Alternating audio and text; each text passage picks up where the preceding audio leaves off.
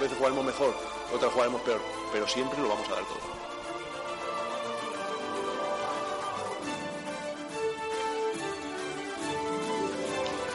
Hola, ¿qué tal? Muy buenas. Saludos a todos y bienvenidos a Frecuencia Malaguista. Un día más con todos ustedes en la sintonía de Sport Direct Radio, en el 89.1 de FM para Málaga y provincia, a través de sportdirectradio.es para todo el mundo y también a través de TuneIn para los dispositivos móviles y a través de radio.es. También nos podéis eh, ver eh, y oír en eh, Facebook Live. Hoy yo tengo un problema con la cámara, ¿no? Es lo de ser un señor mayor que le gusta tanto decirme a Pablo Gil que no puedo ponerme la cámara como Dios manda. Entonces, nada, perdonadme que esté un poco ahí de aquella manera. y también a través de ebooks en la grabación y a través de YouTube. A todos os saludamos y os agradecemos que estéis con nosotros. Hoy un programa yo creo que va a tener enjundia, ¿eh? porque, claro, ayer las noticias eh, se acumulaban por la tarde con el, eh, bueno, el anuncio del Málaga de que iba a hacer un ERE en su, a, sus trabajadores. Luego vamos a ampliar esa noticia, voy a, por supuesto, vamos a hablar de ella porque es yo creo que el centro de atención eh, de, del malaguismo y vamos a analizar ese esa presentación del ERE que ha anunciado el club malacitano. Además, hoy tenemos otras cuestiones. Eh, voy a ir saludando a los compañeros que ya están con nosotros. Saludando en primer lugar a Pablo Gil. Hola, Pablete, ¿qué tal? Muy buenas. ¿Qué tal, Kiko? Buenas, buenos días. Eh, buenas tardes. Se ve que como últimamente no entras mucho en el programa, se te ha olvidado que a partir de las 12 en esta casa se dice por la tarde, pero bueno. Yo es que, como estoy prácticamente recién levantado, pues... es lo que tiene. Eso es lo que tiene hacer los programas de noche de esta radio. Claro. Se, le puede uno levantar eh, más tarde. Los programas nocturnos. de Sport Direct Radio, pues necesitamos nuestra hora de dormir. Claro, que sí, efectivamente. Julio Portavales, ¿qué tal? Muy buenas. Hola, muy buenas tardes, Kiko. Oye, Julio, hoy tenemos entrevista chula, ¿no? Hoy tenemos una entrevista muy chula.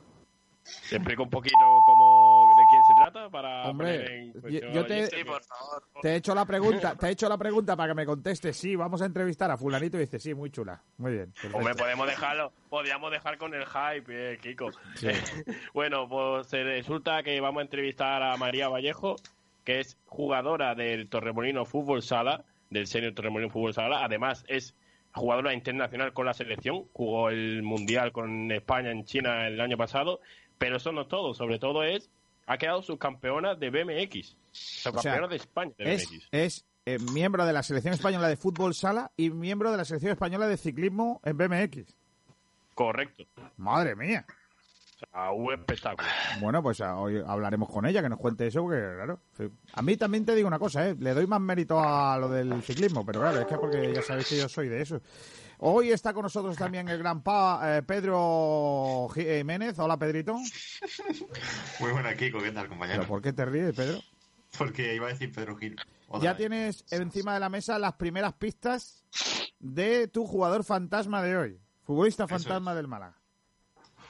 Las tres primeras pistas de hoy es que es un jugador que sigue en activo, que su nacionalidad no es española, llevamos una racha de españolitos y la tercera es que ha compartido vestuario con Ángel Rodríguez, el delantero del Getafe. Ya lo sé. No, sí, claro. Claro, es que eh, al no tener que no poder decirlo, puedo decir, ya lo sé. Claro, efectivamente. No, pero dímelo por línea interna. Claro, pero luego nunca te llegan esos, esos mensajes, ¿verdad, Pedro? Efectivamente. ¿Hay alguien que lo ha acertado ya? Javi Muñoz, pero porque hace trampas. O sea, se pone a mirar la trayectoria y eso no vale. Hombre, no. Se pone a mirar la trayectoria y Esto es como, como los exámenes que os están haciendo en la facultad. O sea, vosotros lo ponen y en realidad luego estáis usando internet, los libros, todas esas cosas. Pero que no se entere nadie. Pero no, nosotros no lo decimos para lo decimos para que los profesores sepan que bueno, que en realidad los profesores que no lo saben. Yo creo. Yo creo que no se han dado cuenta. Ellos no se han dado cuenta todavía. Está también con nosotros un grande como es el eh, gran Nahuel Brisecola. Nahuel, ¿qué tal? Muy buenas. Hola, Kiko, ¿qué tal? Buenas tardes. Hoy también tenemos resina malagueña. Ya ves, ya tocaba un poco de balonmano y vamos a hablar sobre si ayer adelantábamos del nuevo fichaje del Trops que fichaba a José Antonio Consuegra. Hoy vamos a hablar con él y, Mira qué bien. y a ver qué tal. Eficacia. Pues está bien. Además, Alberto Fernández, ¿qué tal? Buenas tardes.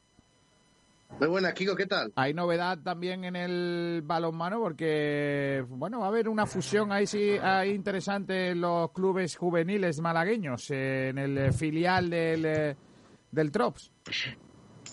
No, eh, en el Rincón Fertilidad, ah, el Rincón Fertilidad estaba el Málaga Norte, el equipo que entrena en Ciudad Jardín, junto a dos equipos de Puerto La Torre, Europa y Puerto Sol, que son dos grandes canteras de aquí de Málaga de balonmano también. O sea que se van a, se van a unir en el, en el femenino, se van a unir eh, las fuerzas, eh, pues prácticamente ahí todo el balonmano malagueño, ¿eh? eso está bien. Eso al final nos hace más potentes. Todo faltar el Maravillas y ya van a tener un monopolio. Claro, el Maravilla y el y luego fue en Girola, ¿no? Que, que está ahí también. Claro. Bueno, pues nada, luego me contáis cositas. hola Nacho Carmona, ¿qué tal? Muy buenas. Buenas tardes, Kiko, ¿qué tal? Eh, Nacho, cuéntame los periódicos de hoy. Pues empezando por sportdireradio.es, de ayer destacamos la felicidad de Katie Barre avanzar de fase. Bailecito en pleno entrenamiento. Ya vimos al albanés bailando bastante contento. Y también destacamos a Quintero. Y un sentimiento especial. Estamos de vuelta. Madrid Live, palabras de Rakitic un cambio similar al de Fali en Inglaterra y planificación del Real Madrid. Y sobre Unicaja, pues destacamos Luis Casimiro analiza la actualidad del equipo en la nueva fase de entrenamientos. Diario Sur abre con la noticia de El Málaga anuncia que presentará un ERE para reducir su estructura. Cifu pasó una pequeña cuarentena, aunque dio negativo en los test, y el Málaga ya se entrena en grupos reducidos con la novedad de Cifu.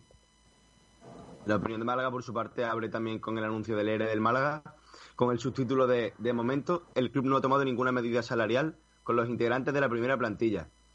Y una noticia que dice, con memoria de pez, Fali, conocido hasta marzo como futbolista de raza en la fila del Cádiz Club de Fútbol, se convertía en el primer objetor de conciencia frente al COVID-19. objetor de conciencia, qué grande. Sí, claro, porque es, un jugador que, que, digo que es un jugador que siempre se ha caracterizado por ser un tío de testiculina, o sea, de, de, raza, de, meter palos y tal, y ahora de repente cuando viene la tal, es el primero que dice, no, no, yo no, que vaya, sé que me pase algo. Que me da miedo. Claro que tengo miedo, entonces claro, el miedo cada uno lo tiene, hay gente que le tiene, por ejemplo, los insectos. Es verdad que eh, Fali es muy de tacos a la rodilla, pero. de lo que siendo. Pero que no me. Pero a mí que, no se, que no se me acerca un virus. Claro. O sea, ahora en lugar de, por ejemplo, en el corne agarrarle o algo, se le dice: Mira que te escupo, que te voy a echar un virus. Sí. Y, te lo cargas ya. Ya te lo cargas, ya empieza a temblarle las piernas. Claro. Había jugadores, hay jugadores de fútbol que dicen que si le dan la primera patada ya el resto del partido se asusta que ya no hacen nada. A lo mejor a este hay que hacerle lo mismo, pero con un virus. Se asusta. Venga, sigue eh, Nacho. Eh, pues Málaga hoy, por su parte, abre con una noticia de Aaron Ñíguez que dice: Quiere seguir en el Málaga Club de Fútbol y merecerlo. Y unas palabras del extremo que dice: Ojalá llegue esa propuesta del club que querrá decir que lo he hecho bien. Josemi, un ángel de la guarda para el Málaga Club de Fútbol durante el coronavirus. El delegado se adapta a las nuevas normas y vela por el cumplimiento de los protocolos. Y la noticia pues tan esperada de hoy, el Málaga Club de Fútbol anuncia despidos vía ERE. El club será sometido a una reestructuración muy severa. Y para acabar el desmarque Málaga, pues abre con la nueva estructura del Málaga. el club girará ahora sobre cuatro grandes áreas, que son la área de negocios y servicios generales, el área de relaciones institucionales, el área deportiva y el área financiera administrativa. Y luego las palabras de Aroñíguez, que Aroñíguez aún no ha debutado y ya quiere quedarse. Ojalá llegue esa propuesta. Ese es el resumencito de hoy de la prensa malagueña, Kiko. Ha jugado más Aroñíguez en el FIFA que en el, eh, en el campo. Em, ¿Y, de qué forma, eh, Kiko? Claro que sí, que grande. En el FIFA, ¿cómo juega en el FIFA? Ah, eh, está también por ahí el gran Álvaro Suárez. Álvaro Suárez, sí, hola Alvarito, ¿qué tal? Muy buenas. Buenas tardes, compañeros. ¿Qué, tenemos por ahí de baloncesto en el día de hoy? Estamos preguntando.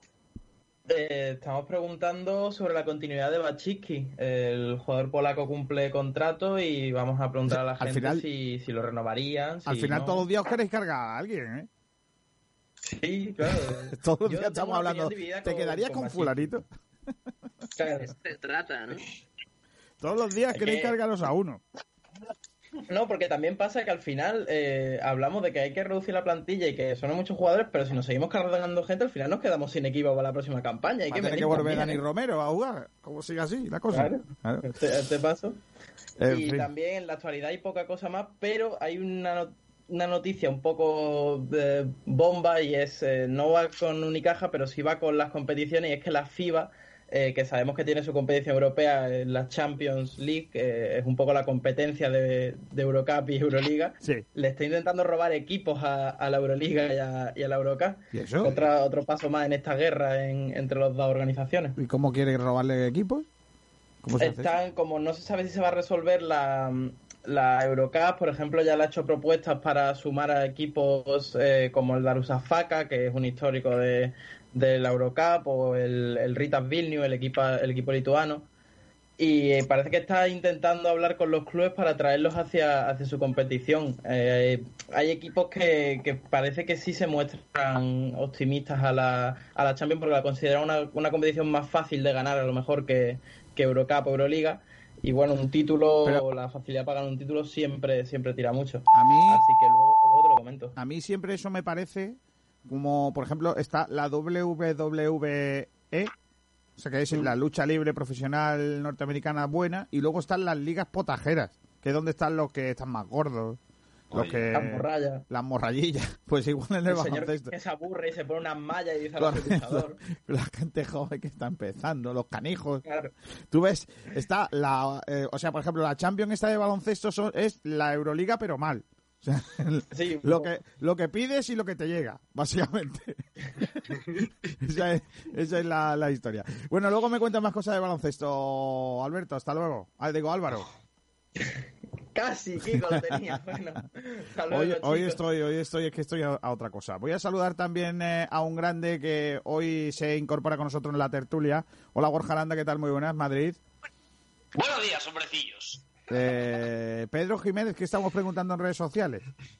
Pues en redes estamos preguntando el debate de Unicaja que acaba de comentar Álvaro y luego tenemos otro debate sobre el Málaga en relación al ERE que recientemente ha hecho el Málaga. La pregunta concretamente es, según aquí lo tengo, la pregunta es, ¿qué te parece el ERE que el Málaga va a presentar? ¿Crees que se podría haber efectuado antes? Esas son las dos preguntas que van relacionadas. Yo hoy el editorial, eh, para exponer un poco el tema, ahora me lo cuenta eh, Nacho, eh, he, puesto el titular del editorial es el ERE que se pudo haber evitado. porque esta medida que, que, ha puesto, que ha anunciado el Málaga que va a hacer, porque todavía no, no, está haciendo, está elaborando, todavía no se sabe o no, no saben los trabajadores que se van a ir al desempleo, ¿no? que van a estar en la calle. Es una medida que se pudo haber evitado hace dos años, aunque hubiera sido... Eh, déjame apuntarte una cosa, perdona. Eh, sobre eso ayer la cadena SER informaba de que podría afectar hasta 50 trabajadores. Sí, sí, ahora, ahora exponemos un poco el tema, pero eh, antes de eso quiero quiero hacer ese, esa editorial, ¿no? Porque mm, al final es un poco en la línea de pensamiento que yo llevo, ¿no? Que es que es un ERE que hace dos años se tenía que haber hecho, o si no se hubiera hecho, se hubiesen acometido una serie de despidos importantes, pero hubiese sido igual de dramático y desagradable, porque al final son despidos, ¿no? Y el reajuste de la entidad a la realidad que iba a tener el club en segunda división, pues hubiese costado también un poco el daño de imagen. Entonces no se quiso hacer.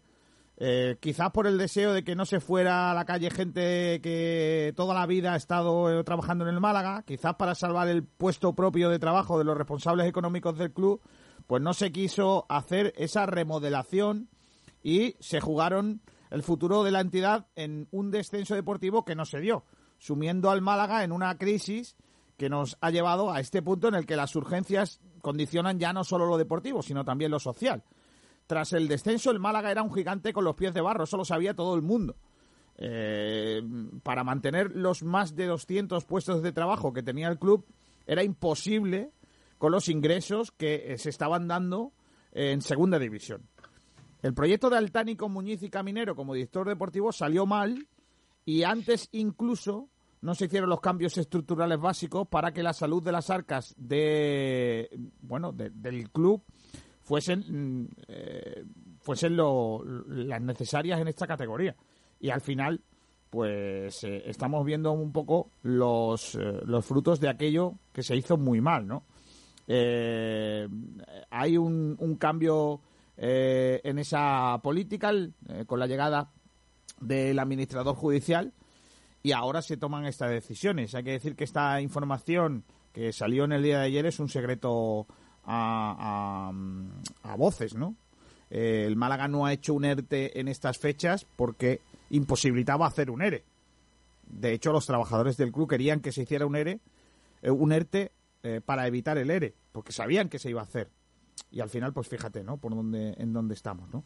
Eh, esas de decisiones que no se tomaron cuando el Málaga descendió de categoría, pues han motivado pues que estemos en esta en esta situación, ¿no? Eh, esa remodelación que pudo haber sido se ha convertido en un ERE en el que al final pues están pagando o van a pagar justos por pecadores.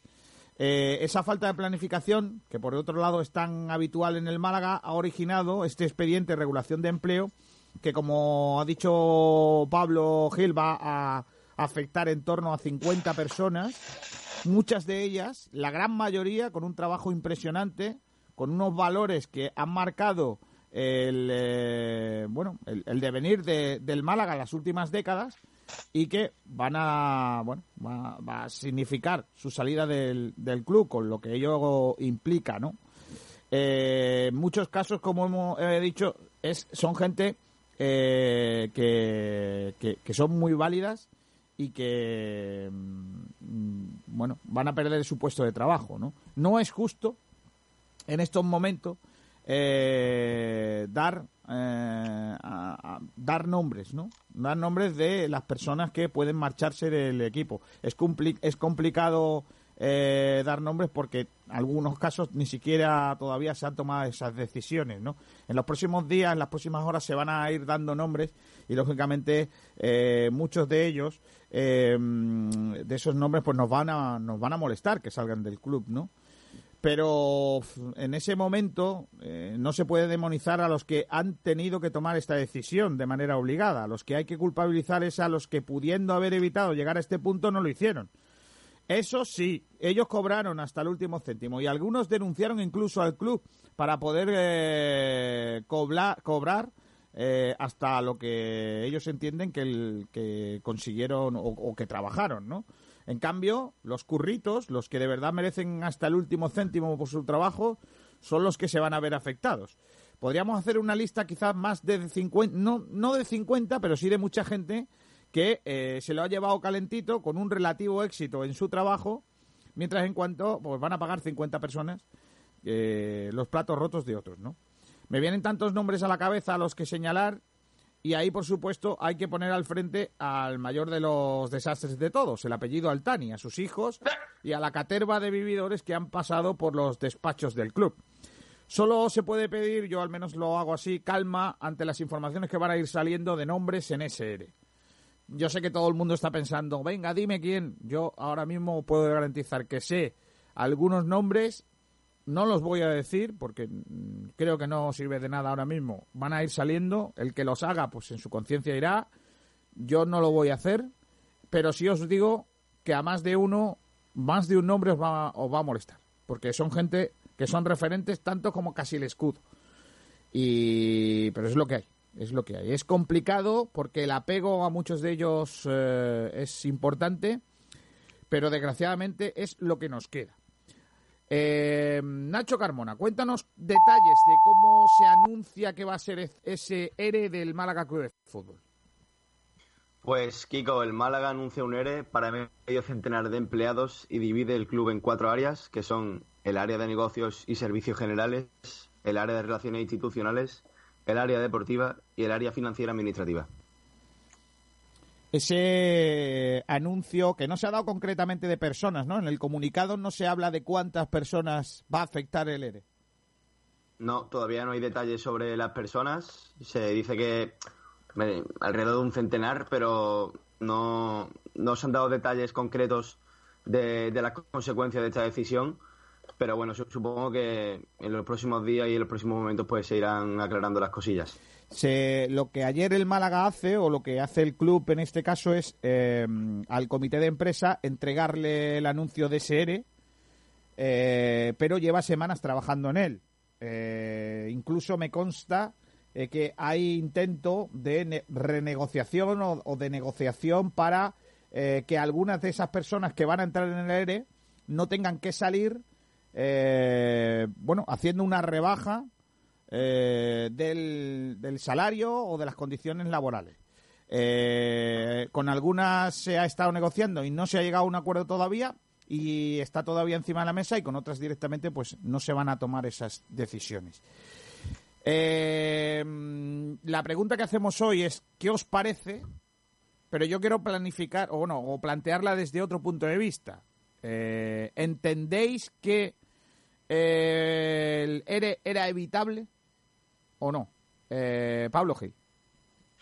Hombre, yo creo que no, obviamente. El Málaga tiene una plantilla de, si no creo recordar mal, de 200 trabajadores, eh, lo que implica prácticamente eh, una plantilla de un equipo de Champions, porque evidentemente la gestión ha sido tan nefasta que no se ha tenido en cuenta eso. El, el que, oye, un equipo de segunda división, evidentemente por ingreso, por trabajo también, porque no tiene la misma capacidad de, bueno, de, de, tener que gestionar eh, situaciones de marketing y demás, pues evidentemente tiene que tener menos eh, trabajadores en la plantilla. ¿Que se debería haber hecho antes? Puede ser, porque yo creo que al fin y al cabo los problemas que tiene el Málaga no vienen desde hace mucho tiempo. Yo creo que se agravaron mucho con la nefasta gestión que se realizó tras el descenso. La situación podría haber sido distinta. Un equipo cuando desciende no significa que se vaya a ir al, al garete luego tiene que venir una, una buena gestión para que para que el, el club sobreviva y, salga adelante de, una situación tan penosa como, es un descenso a segunda división. Pero yo creo que el, el ERE era obligado. Tengo, yo mantengo una, una dualidad en cuanto a la actuación de, de la administración judicial, porque mm, me parece que de momento, mm, como no se han tocado, digamos, el salario, no sé si se va a hacer, creo que sí. Eh, no se ha tocado ni el salario ni el empleo de los futbolistas, que yo creo, evidentemente, que tiene el salario más grande y más contundente de todos los gastos que tiene el Málaga, me parece que se podría mm, haber, mm, digamos, mirado esa parte antes de eh, acudir al ERE eh, entiendo que no se haya hecho el ERTE para, para hacer lo que tú haces, lo que tú has dicho, eh, para acudir al ERE, pero no veo mm, de momento esa, esa actuación que yo esperaba en el club de recortar el salario de los jugadores. Oye, que tenemos algunos jugadores como Juanpi que cobran una millonada. Eh, para la situación en la que está el Málaga, de crisis monumental y un agujero negro económico importantísimo. Por tanto, mm, estoy un poco a la espera de que el club en ese sentido tome medidas. De algunos jugadores recortarle el salario porque además la crisis del coronavirus ha sido muy gorda, está siendo muy gorda. Y, hombre, esperaba la situación del ERE, pero sigo esperando que se haga algo con los jugadores. Y no es por, por odio hacia, e, hacia ellos, todo lo contrario. Ojalá, ojalá no se tuviera que tomar esa medida. Pero me parece que comparado con el salario que tienen ellos, con el de los trabajadores del Málaga, es algo ínfimo. Por tanto, eh, espero, espero medidas en ese sentido. Pero yo creo que la, la medida de, del ERE en cuanto a la administración judicial, José María Muñoz y todo eso, no se le puede poner un pero porque era algo que se veía venir y que de hecho se, se debió hacer eh, hace tiempo, cuando el Málaga descendió, y por tanto un club en segunda división debe tener una plantilla mucho menos. Eh, os pido por favor speech más cortos que el de Pablo, porque si no se nos va la cosa de mano. Borja Aranda. Bueno, yo sabéis que he sido uno de los mayores críticos con la plantilla de empleados del Málaga tan enorme que ha tenido desde, desde bueno, ya en primera división, porque no era un equipo para tener una plantilla de empleados de ese, de ese número. Lo que tenemos que tener en cuenta es que esto ya se advirtió hace pues un par de años, yo por lo menos lo dije en esos estudios de Sport Direct. Y personalmente pienso un poco como Pablo Gil, creo que la administración por parte de la intervención judicial, el interventor judicial es correcta, es lo más lógico y lo más normal, eh, duele por las personas, no por lo que se tiene que hacer, porque es una estructuración necesaria. Evidentemente el dolor lo tenemos por los empleados que ahora se van a la calle. Y eso es así, Kiko García conoce a muchos de ellos y entiendo el dolor que tiene. Pero que esto era necesario por parte del Málaga, por supuesto. No ahora, hace dos años, pero como hace dos años no se ha hecho y se hace ahora, está bien. ¿Que se tiene que tocar el salario de los futbolistas? Estoy también de acuerdo. Pero escúchame, es que hay que hacer las dos cosas. No es solo tocar el salario de los futbolistas y así evito despedir gente. No. Es que hay que reestructurar, no sé si de la mejor eh, de mejor manera o de peor manera, pero hay que reestructurar tanto los empleados del club como ahora pedirle un esfuerzo a los futbolistas. Ojo, recordemos que el Málaga tiene tan solo 18 futbolistas. Que es que esa es otra película y eso es otra ventanilla que con García. Bueno, eh, tiene 18 jugadores profesionales, profesionales con ficha profesional, pero es que en la cantera hay un montón de jugadores que están cobrando que no deberían de cobrar la cantidad que cobren. Que también es, eh, es que en la cantera, joder, en la cantera hay un boquete de pasta que no te puedes tú ni imaginar. ¿Quién gestionaba eso ahí? Pues ahí, ha, pues ahí ha pasado un montón de gente, que es lo que yo te decía, muchos años eh, gestionando con, eh, como, como te digo yo, un gigante, un gigante con los pies de, barro. Es que, es que el Málaga tiene, tiene unos boquetes económicos muy gordos. O sea, eh, cuando hablábamos antes en, el editorial que yo he hecho de, de, la, de lo que se podía haber hecho y no se hizo, es que cuando tú le dices a cualquier persona que el Málaga tiene más de 200 trabajadores, la gente, la gente se echa la mano a la cabeza. Claro. Es que no es normal.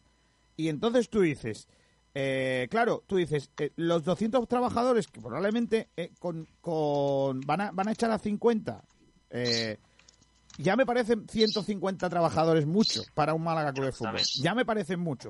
Pero es que además de esos 50 trabajadores que se van en la calle, a los jugadores habrá que bajarle el sueldo. Porque lo que no se puede pagar es lo que se está pagando por sueldos que están absolutamente fuera del mercado que tiene el Málaga ahora mismo. Y estamos viviendo en una realidad que está muy por encima de lo que el Málaga puede gestionar en cuanto a económico. Eh, eh, eh, Pablo, tú tienes datos de el, bueno el otro ERE que se hizo en el Málaga en el de 2007, ¿no? Sí. En, entonces se bajaron los sueldos a los jugadores, se le tocaron o entraron los jugadores dentro del ERE. Eh, a, lo que es eh, la plantilla en general no se bajaron los salarios, pero sí se hizo despidos. Se, realizaron 13 despidos a empleados del club, entre ellos había tres jugadores del primer equipo, que eran Manu Sánchez, el Gato Romero y el Chengue Morales. Eh, por tanto, no, sé cómo se va a efectuar la situación actualmente, pero...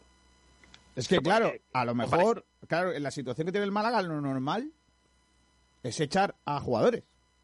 O sea, es que vamos a echar a, gente que cobre mucho.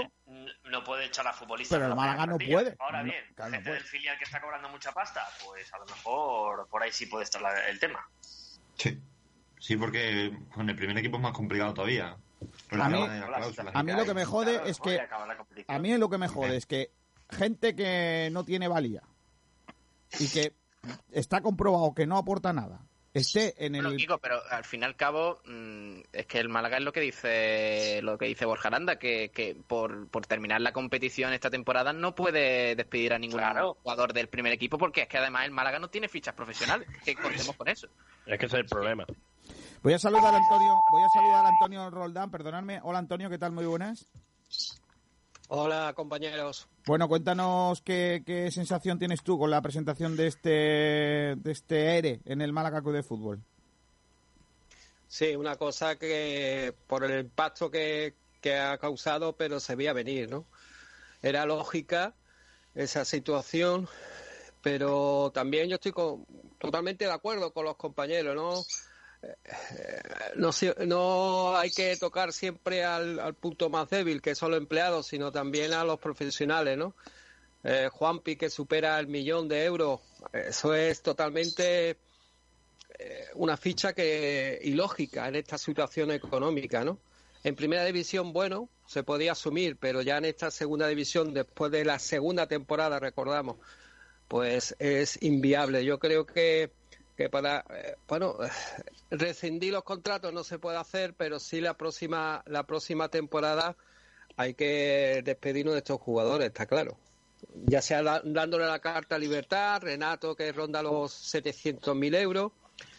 En fin son muchos jugadores que, que que no, y bueno y la cantera para qué decir no la cantera yo la semana pasada ya avisaba que para la próxima temporada iba a ser un tercio más más bajo bajo, ¿no? Y ahora con este ERE, pues se va prácticamente, el presupuesto va a ser un 50% más bajo en la cartera. Por lo tanto, O, los jugadores de cantera van a tener que asumir la situación o, evidentemente, tendrán que ir a otro equipo. Y ojo, una cosa, una cosa importante que, acaba de apuntar Roldán, dice, no, es que darle la carta de libertad a un futbolista, es que darle la carta de libertad a un futbolista está muy bien, pero el futbolista te dice, me quedan dos años de contrato, me das la carta, pero, pero yo quiero la pasta por delante. por lo tanto, una, por lo tanto una pequeña o llegas a un acuerdo o no puedes hacerlo, porque vas a tener que costearle al final igualmente la ficha. Claro, una pequeña indemnización, ¿no? Por la parte que va a perder, ¿no? Pero vaya, si Siempre y cuando Roldán quiera al futbolista. Si el futbolista no quiere, tú vas a despedir a un jugador que te va a costar a ti al club lo mismo que si tuviera fiche, que si estuviera jugando, pero encima le está dando cancha libre a que se marcha que no, lo que pasa que... con la pasta encima. Lo que pasa es que, ojo, eh, ojo porque el ERE... Borja, que, que tenga que tener un equipo. Porque claro, ah, si no Pero, pero para, para un momento, para un momento, para un momento. El ERE eh, tiene unas condiciones de despido distintas a una situación normal. Y ahí se incluye también, a los jugadores. O sea, cuidado con esto. Otra cosa es que el Málaga no lo, no lo haga, pero no es lo mismo que te despidan. cuidado con la AFE, Kiko García. Bueno, sí, bueno, la AFE, está para eso. Es que, es que, si tú dices, no, quiero hacer un ERTE a los futbolistas, te va a llegar la AFE y te va a decir, eh, espera, ¿cómo que, le vas a hacer un ERE? No, no, espérate que tú y yo no vamos a sentar a hablar. Si es que al final el futbolista, Kiko García, y tú lo sabes. Ahora yo tengo una pregunta. Clubes que han estado económicamente destrozados, ¿por qué no han hecho un ERE a sus futbolistas?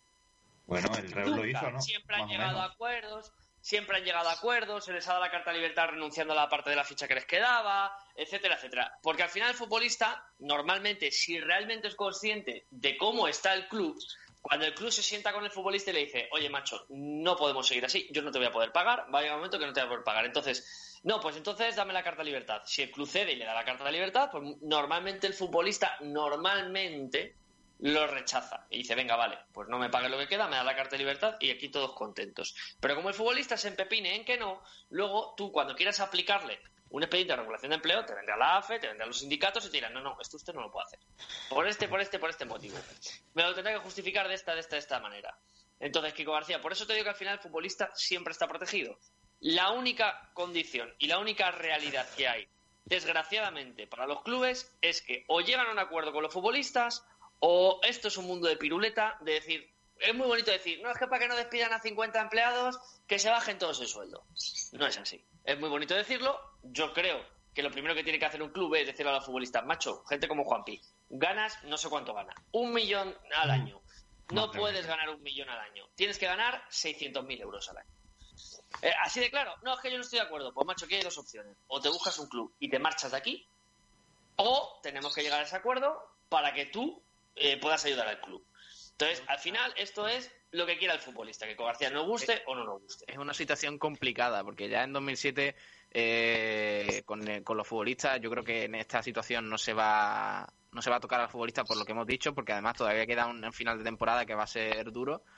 pero en 2007 ya pasó algo algo parecido y, fue duro. Fue duro también porque el tema de las negociaciones, como recuerda Hoy Radio, Radio Marca dice que, fueron 14 los trabajadores que, se vieron afectados por el ERE. Eh, como he comentado antes, Manu Sánchez, Chengue Morales y Marcelo Romero, el gato, eh, de la primera plantilla, pero es que además eh, se expedientó al jefe de prensa, Mariano Santiago, Javier Subirón, fisio del club, tres oficiales de mantenimiento, auxiliares administrativos, una taquillera, un peón y una dependiente de la tienda el tema es también que, hubo mucho, eh, mucho problema judicial de por medio. Porque, claro, eh, cuando se, plantea un, er, un ERE, eh, lo mejor es negociar cómo se va a efectuar eso luego, ese despido, digamos. y, mucho peor fueron las cosas con los jugadores, porque además se les prohibió durante un tiempo, durante varios meses, de hecho, entrenar con sus compañeros digamos, para que para presionarles un poco y, que, se fueran, vaya. Eh, y luego eh, la situación parecía que se iba a solucionar y al final no el juez eh, para este caso no le dio la razón a, los empleados ni a los futbolistas ni nada que al final perdieron las demandas y no recuperaron sus puestos de trabajo. Por tanto por tanto se viene un proceso muy complicado que por cierto ya no se puede hacer eso lo que hizo el Málaga de apartar a los futbolistas, precisamente porque muchos clubes en este tipo de situaciones presionaban al futbolista, no dejándole entrenar con el grupo, apartándole, haciéndole incluso ir en otros horarios. Si el equipo entrenaba de 10 a 12, que él fuera de 8 a 10. Esas cosas estaban pasando. Entonces, al final, los sindicatos, que eso sí que lo hicieron bien, dijeron, no, no, usted, si tiene un jugador en nómina, en plantilla, aunque... Bueno, lo primero que tienen que tener ficha. Ya no se pueden dejar jugadores sin ficha como pasaba antes, salvo circunstancias de lo que ha pasado con el Málaga. Oye, pues no el fair play te lo impide la liga, etcétera. Pero no porque el club no lo quiere inscribir, sino porque no le dejan inscribir. Eso antes sí pasaba, decía, no quiero que sigas, no te hago ficha. Y a lo mejor tengo 20 jugadores en plantilla, pero no te hago ficha. Y lo de los entrenamientos ha pasado, pero sí era una manera de presionar. O sea, daros cuenta de cómo han cambiado las cosas de 2007 hasta ahora en cuanto a ciertos mm, aspectos y parámetros. Pero la realidad es la misma. Los futbolistas en 2007 no se les tocó, se echó a tres futbolistas que no se contaba con ellos para nada y había plantilla de sobra. Y entonces, bueno, pues es un mal menor, pero el salario de los futbolistas no se tocó. Y yo sospecho que ahora o los jugadores dicen, levantan la mano y dicen, oye, somos muy del Málaga y queremos ayudar al Málaga y venga, nos bajamos un poquito el sueldo, o tengo muchas dudas de que Sí, pero, pero yo estoy, yo, yo en eso no estoy muy de acuerdo. Quiero decir, vamos a ver, los futbolistas están en su derecho, como cualquier trabajador del club, incluido los que van a ir a la calle, de reclamar lo que han negociado con el club de cobrar, ¿vale? No tienen por qué hacer ningún gesto para con sus compañeros de, club en el trabajo. No tienen por qué hacerlo, no tienen, no tienen obligación, ¿vale? Dicho esto, eh, porque cuando ellos llegaron al club, en algunos casos, no dijeron, mire usted, no me pague tanto porque yo sé que no van a poder ustedes pagarme tanto. ¿Vale? Todos dijeron, no, a mí me han ofrecido esto, pues yo me vengo, porque podría haberse ido a otro club en donde, bueno, le prometían lo mismo y, o, o menos, pero se lo iban a pagar, ¿no? De momento en el Málaga no ha habido impagos. No es una situación mm, que, se haya dado, no ha habido impagos. Lo cual quiere decir que los jugadores no pueden denunciar al Málaga porque no le hayan pagado. Eh, lo que está intentando el Málaga es que se pueda reconducir la situación para poder mantener la situación deportiva con el dinero que gestiona el club, que es lo para lo que se acelere, para que la, empresa sea viable. Eh, entonces, ¿A quién hay que señalar? ¿A quién hay que pedir responsabilidades? Pues por supuesto a los que nos han llevado a esta situación. ¿A quién hay que demostrar que, o, cómo se demuestra esto? Bueno, pues quitándole al Tani el control del club, que es el gran culpable de esta situación, y poniendo a alguien que desgraciadamente va a tener que tomar unas decisiones que nadie en el club ha querido eh, hacer.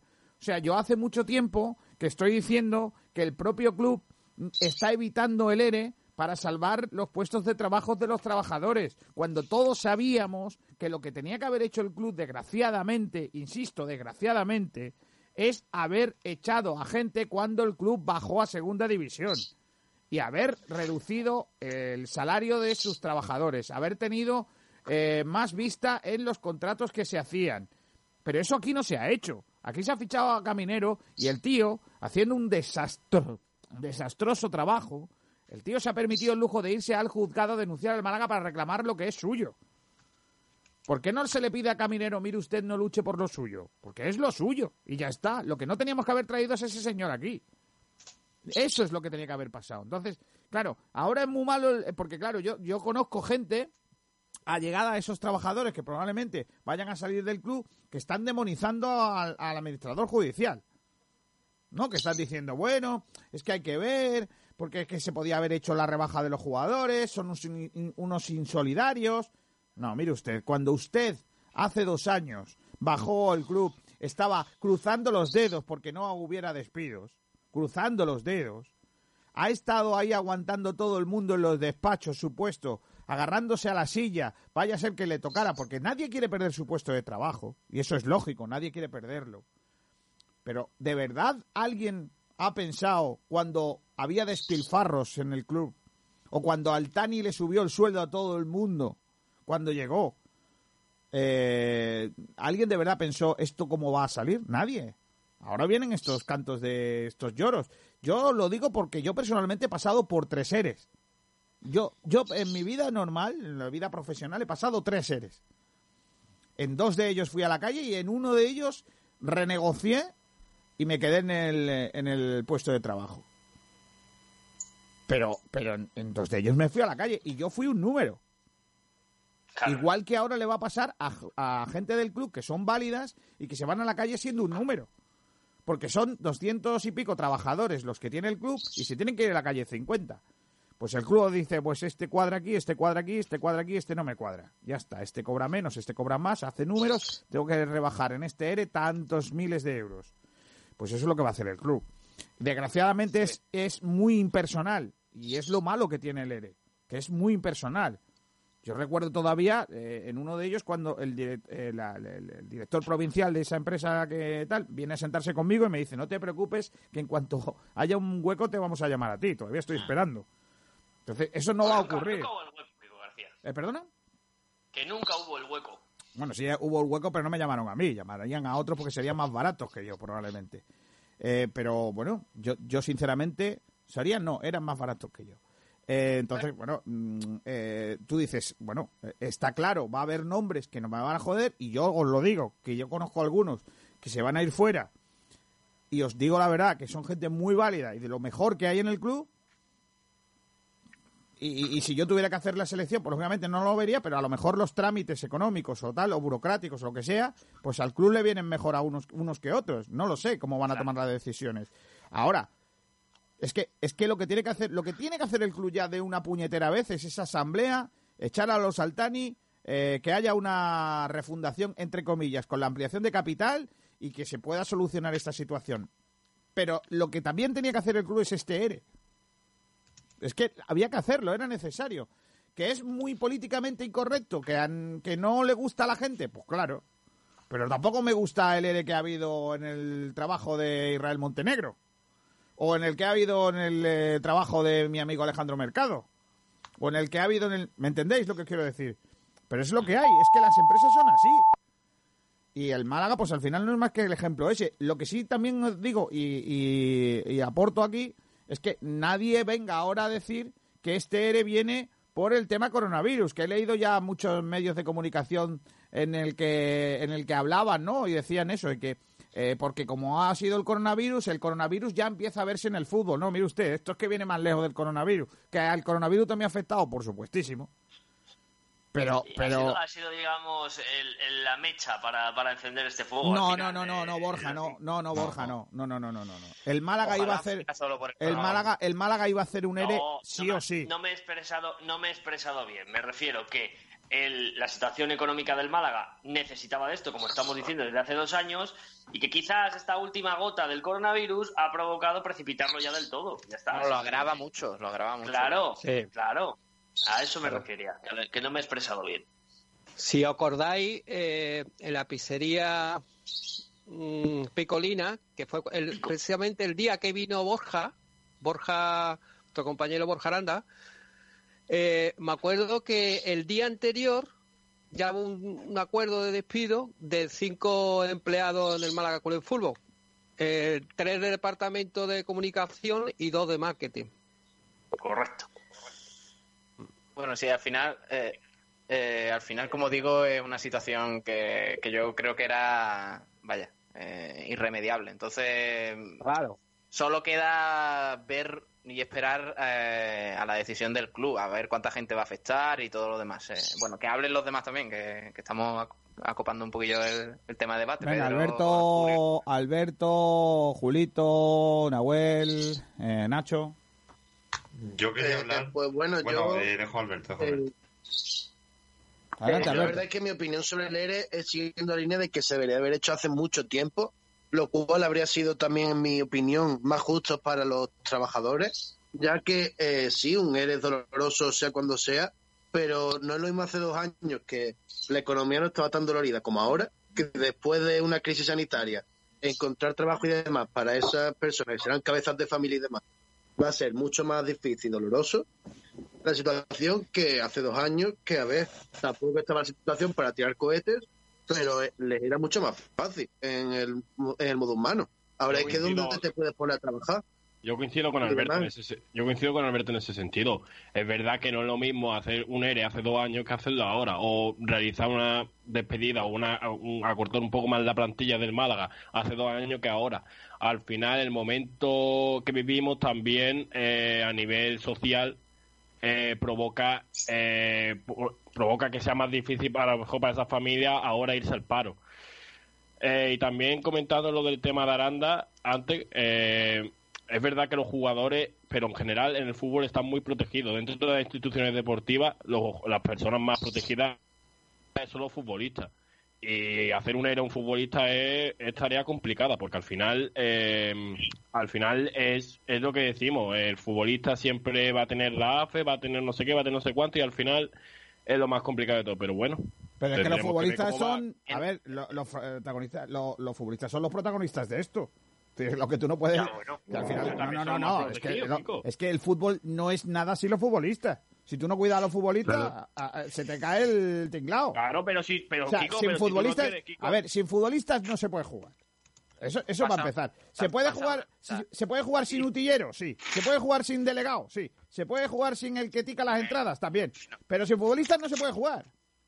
Eh, hombre, no creo que sea tan fácil, Kiko. Correcto. Eh, pero, a ver, lo que, lo que yo también quiero añadir, que me parece más preocupante todavía, es que eh, evidentemente es una situación fea que nadie quiere, que tal y que cual, pero oye, eh, hay un problema para los trabajadores añadido que, que, en eso yo creo que el club no, no ha pensado y es que ahora mismo con la situación del ERE, que pasa una cosa, cuando te acoges al ERTE, mm, eh, los empleados a los que le afecta se pueden salvar, digamos, durante ese tiempo que están sin empleo mediante la paga que, gracias afortunadamente da, da Estado, ¿no?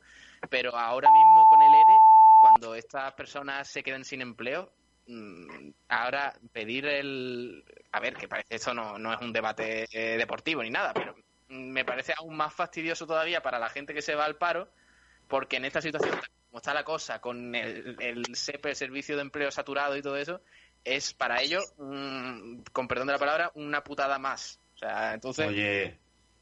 Entonces yo creo que... No, pero Pablo, pero, pero Pablo, al final eh, no es ni el primero ni el único ERE que se va a hacer en España. Pero, por eso te digo que la situación en la que está ahora eh, eh, España, el país, me refiero, le fastidia aún más, porque es que las paga por desempleo y todo eso, mm, vamos a ver si llegan. O sea, te digo una cosa, que está la cosa muy saturada. o sea, si se hubiera hecho los, también los despedidos van a cobrar un dinero por despido que ellos tendrán ahora un montante económico que les va a llegar por ese despido.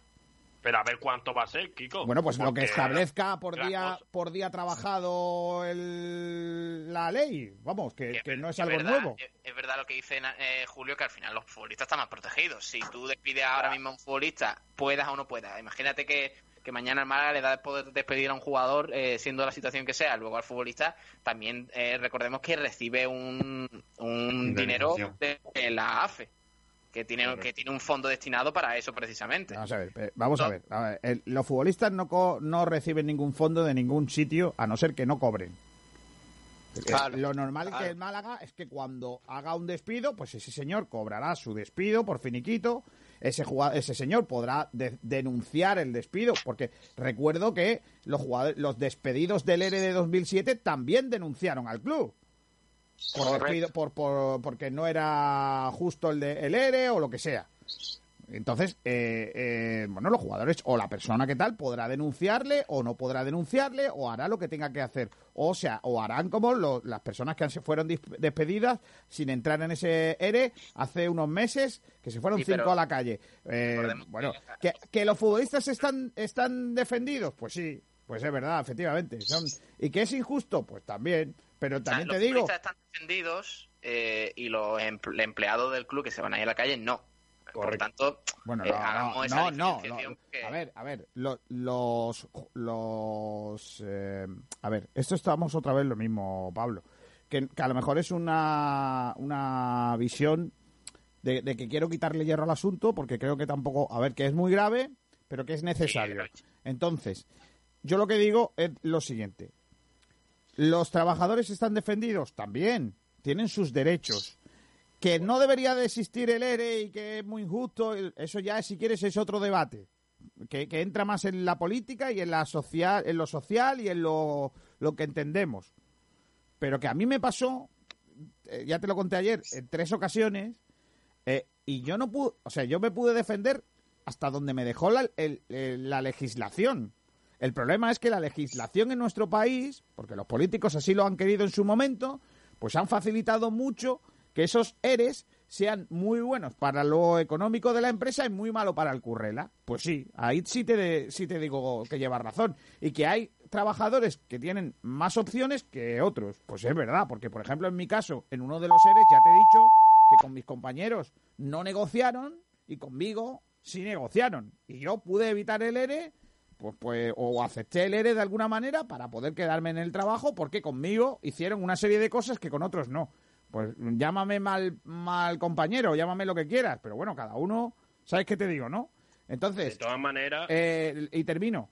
Eh, el, tema es que el gobierno o los gobiernos han eh, elaborado una serie de leyes que han dejado a los trabajadores con el culo al aire y que se le va a dar menos días de, de, o menos dinero por, por año trabajado que, que, tal. Ese es el tema. ¿Me explico lo que quiero decir? Sí, pero por eso. Pero, pero, pero, Kiko, de todas maneras, hay un. Yo creo que hay un factor más que hay que tener en cuenta eh, centrándonos en el club. Realmente, cuando tú, eh, que es la, que es la difusión eh, mediática, realmente el ERE en Málaga va a tener una difusión mediática, porque es verdad que es algo chocante, porque al simple vista es algo que choca, pero si tú le haces un ERE a los trabajadores, no va a ser, no va a tener tanta, tanta revolución mediática como si se la hace a un jugador. Es decir, que eso también, también cuenta. La difusión mediática que tenga una noticia, al final, una información, al final también afecta a las propias, a, a las propias acciones. Realmente, como te he dicho, vale, esto en un par de días seguramente a nivel de Málaga no, pero a nivel de, a nivel nacional se habrá olvidado.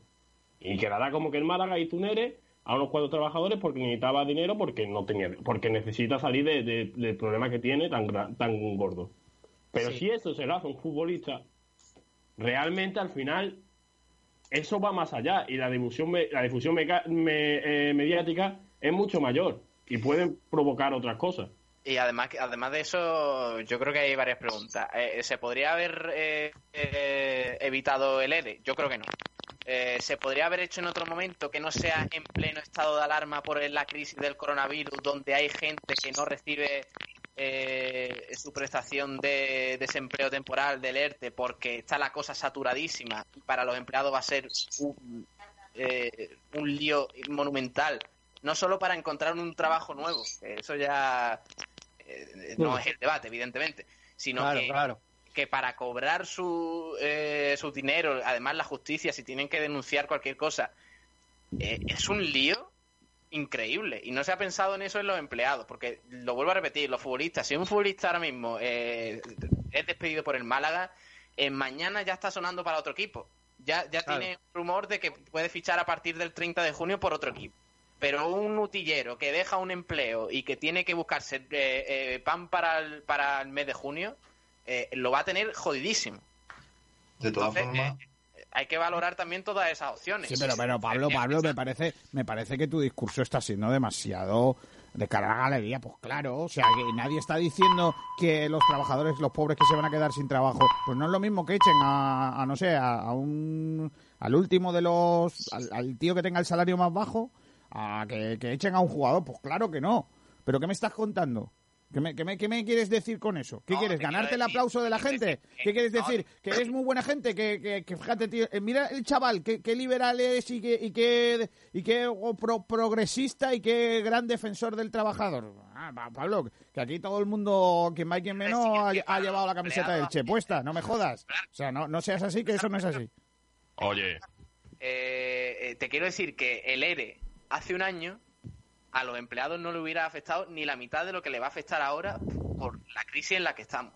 Es decir, eh, eh, si, si las medidas las tomamos, las medidas, recordemos, que no se van a tomar. Pero hace un año, pero Pablo, hace un año nadie se lo planteaba. Claro. O sea, hace años nadie. Pero, ese es el problema. Pero, si eso, pero eso ya lo he dicho yo. Pero eso ya lo he dicho yo. El marrón económico viene desde el, desde el, primer día del descenso, Kiko. el marrón económico lo tiene el Málaga.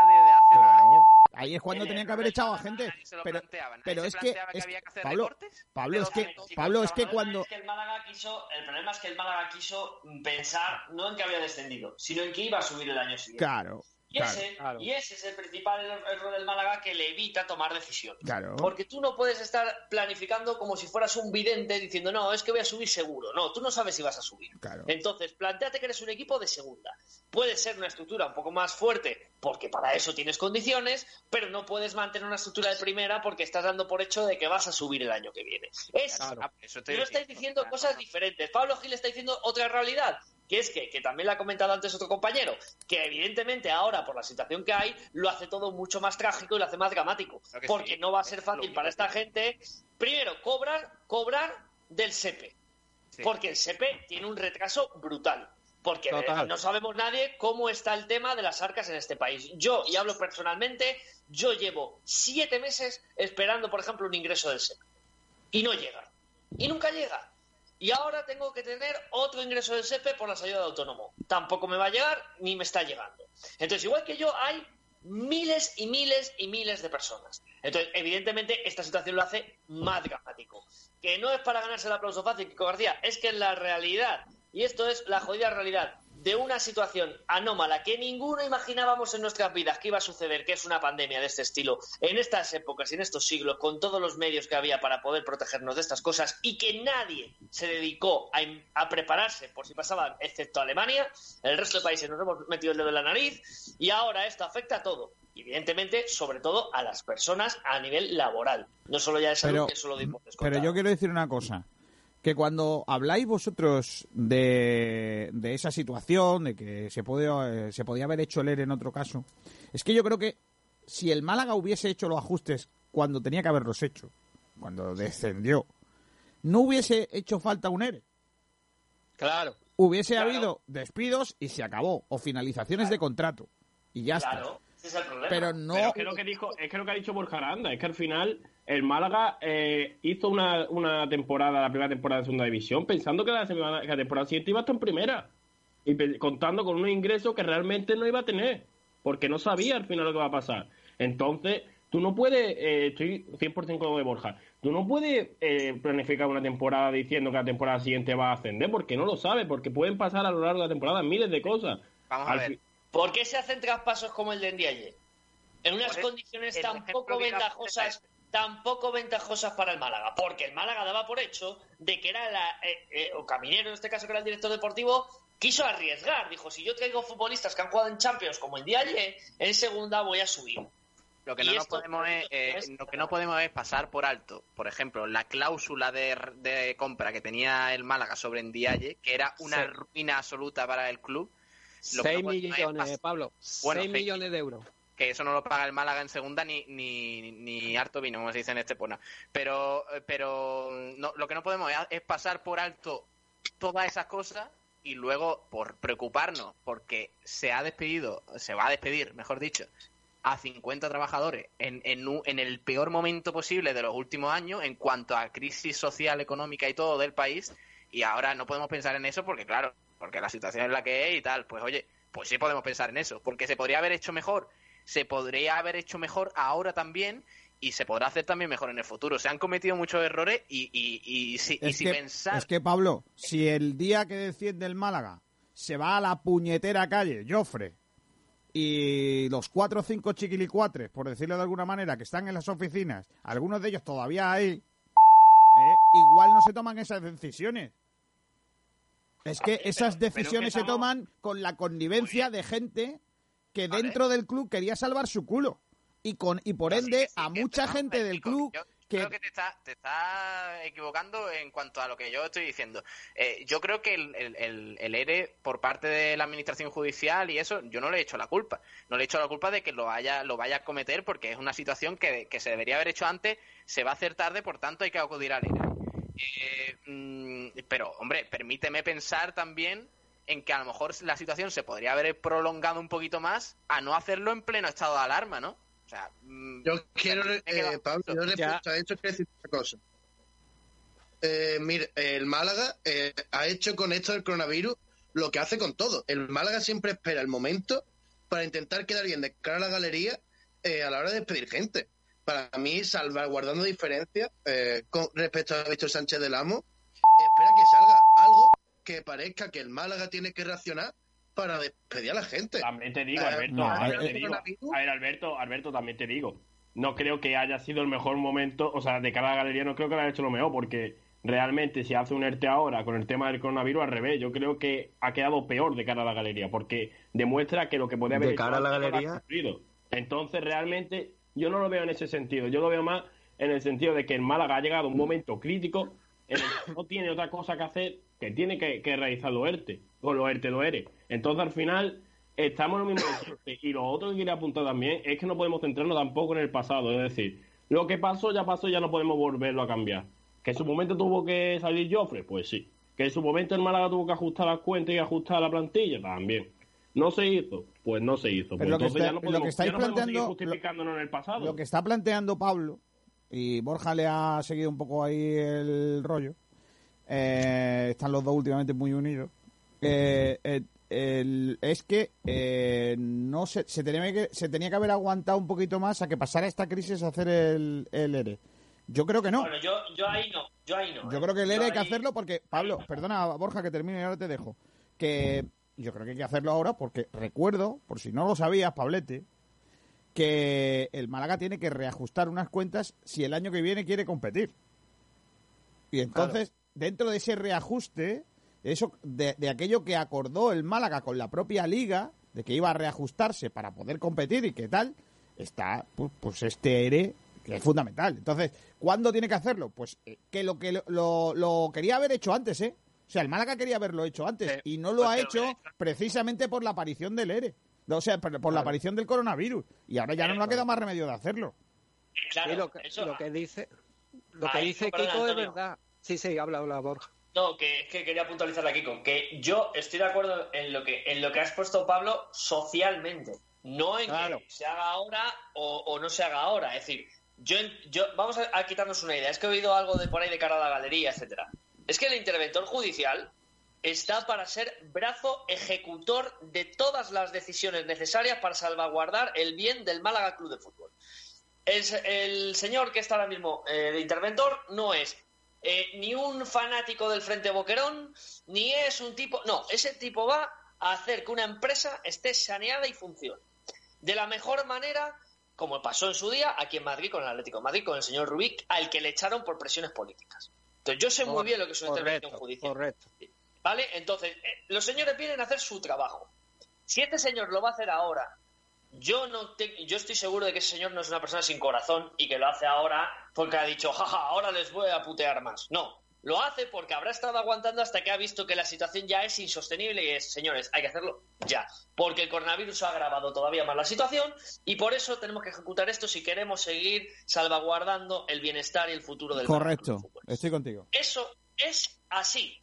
Así que la gente, yo quiero mandar un mensaje sobre todo a los oyentes que tenemos aficionados del Málaga. Quítense dos ideas de la cabeza. La primera, que el interventor judicial es un cabrón, porque no lo es. Está haciendo precisamente lo que nadie ha tenido valor a hacer, a pesar, y evidentemente la gente no ha tenido valor a hacerlo porque es impopular, a pesar de que a la gente no le iba a gustar. Y lo segundo, que la gente también se quite de la idea todo ese bombo que todavía queda y ese rebustillo antiguo de que los futbolistas son mm, súper fieles al club, quieren mucho al club. No. Futbolistas que quieren a un club, hay uno o dos de 25, que lo quieren de verdad, que rechazan dinero por irse a otros equipos, que rechazan tal. Entonces, vamos a hacer estas dos cosas que yo creo que en este debate, para mí, es la clave. Que el, interventor, que el interventor es un tipo ejecutor y que hace lo que tiene que hacer y no es un cabrón, y que los futbolistas no son unos santos y que los futbolistas de oído a Kiko García antes también, que no le quería interrumpir, que es que sin ellos no habría fútbol, desde luego. Pero eso no les hace mejores. Punto. Y esa es la realidad. Estamos hablando de que aquí la gente ha vuelto a sus puestos de trabajo, ¿eh? a oficinas, a la construcción, a todo lo que hacía falta, y estos señores que ganan millones decían que es que no, es que claro, es que cómo vamos a ir, es que, macho, que tienes a un tío que cobra 900 euros dejándose los cuernos y tiene que ir por narices porque el gobierno ha dado la autorización para que vayan a trabajar y tú me estás diciendo que por tu situación deportiva no puedes, porque tal. Mira, sois unos caraduras. Mira, y esa es. Eh, eh, Totalmente de acuerdo, Borja. Totalmente de acuerdo. Y, y una, cosita, Borja. Eh, Pablo, perdona. Antes Kiko también ha dado con la tecla, ¿no? yo estoy totalmente de acuerdo con, con José María Jiménez, ¿no? El administrador judicial. Y él tenía que hacerlo eh, sí o sí, sí o sí. Eh, y aparte de eso, es que hay un desfase de 10 millones de euros. Por lo tanto, yo también creo que mm, no va a ser el 30 de junio, sino por el tema de coronavirus, eh, por el COVID-19, se lo van a prolongar, pero no al Málaga solo, sino a todos los equipos, tanto primera como segunda división y, segunda B y eh, otros equipos, ¿no? De categorías no profesionales, hasta el 31 de diciembre. Yo creo que para que se equilibre la, eh, los ajustes económicos y, y, se pongan al día, ¿no? Yo creo que, que eso es un punto también importante, ¿no? Pero claro, la situación económica mirando el administrador judicial para mm, de, de aquí a seis meses tenía que, hacer eso. A ver, eh, y de hecho una cosita y te dejo Borja que el Málaga como otro equipo no han acudido al ERTE, si te das cuenta. ¿Por qué? Porque la mente el administrador judicial tenía pensado acudir al ERE. Eh, yo quería apuntar un par de cosas. Primero, eh, hablando de Borja del interventor judicial, eh, vale, el interventor judicial va a ser práctico, va a ir a, la solución económica más, sencilla para el club, pero también se puede equivocar. Quiero decir que el hecho de que una persona mm, actúe en su trabajo de forma objetiva en cuanto a, a lo que él cree que, está, que esté bien para actuar en la salud del club, no quiere decir que se haya podido, que se haya podido equivocar o lo vaya a hacer en el futuro. Eso por un lado. También el, tema del amor a la camiseta, los colores y todo eso, que yo estoy totalmente de acuerdo contigo, que eso suena rancio total. Pero vamos a ver, estamos hablando ya no de besarte el escudo, estamos hablando de gente Mm, que va a perder su puesto de trabajo y que no tiene eh, la misma, eh, eh, el mismo fondo, digamos, la misma pasta, por así decirlo. Y, facilidad de, encontrar otro trabajo como los también para encontrar otro, otro trabajo que no sea Juanpi, por ejemplo, que si se va a en Málaga, pues el mañana. Pobre Juanpi le estáis dando toda la responsabilidad a él. Bueno, pero pues, bueno, eso es. por ejemplo, de Juanpi podemos, podemos poner algunos más, algunos más que ganan un buen salario.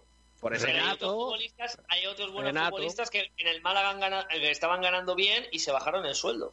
Y también, hay que recordar otra cosa que, es importante, que avanzó hace poco eh, Cope Málaga, y era el, artículo que, contiene el protocolo de la liga, digamos, en cuanto a estas situaciones de desfase salarial y, y límite salarial, digamos, que habla de las inscripciones que tú has dicho, Kiko, que, para final de temporada el Málaga tenía que cumplir con un cupo y demás.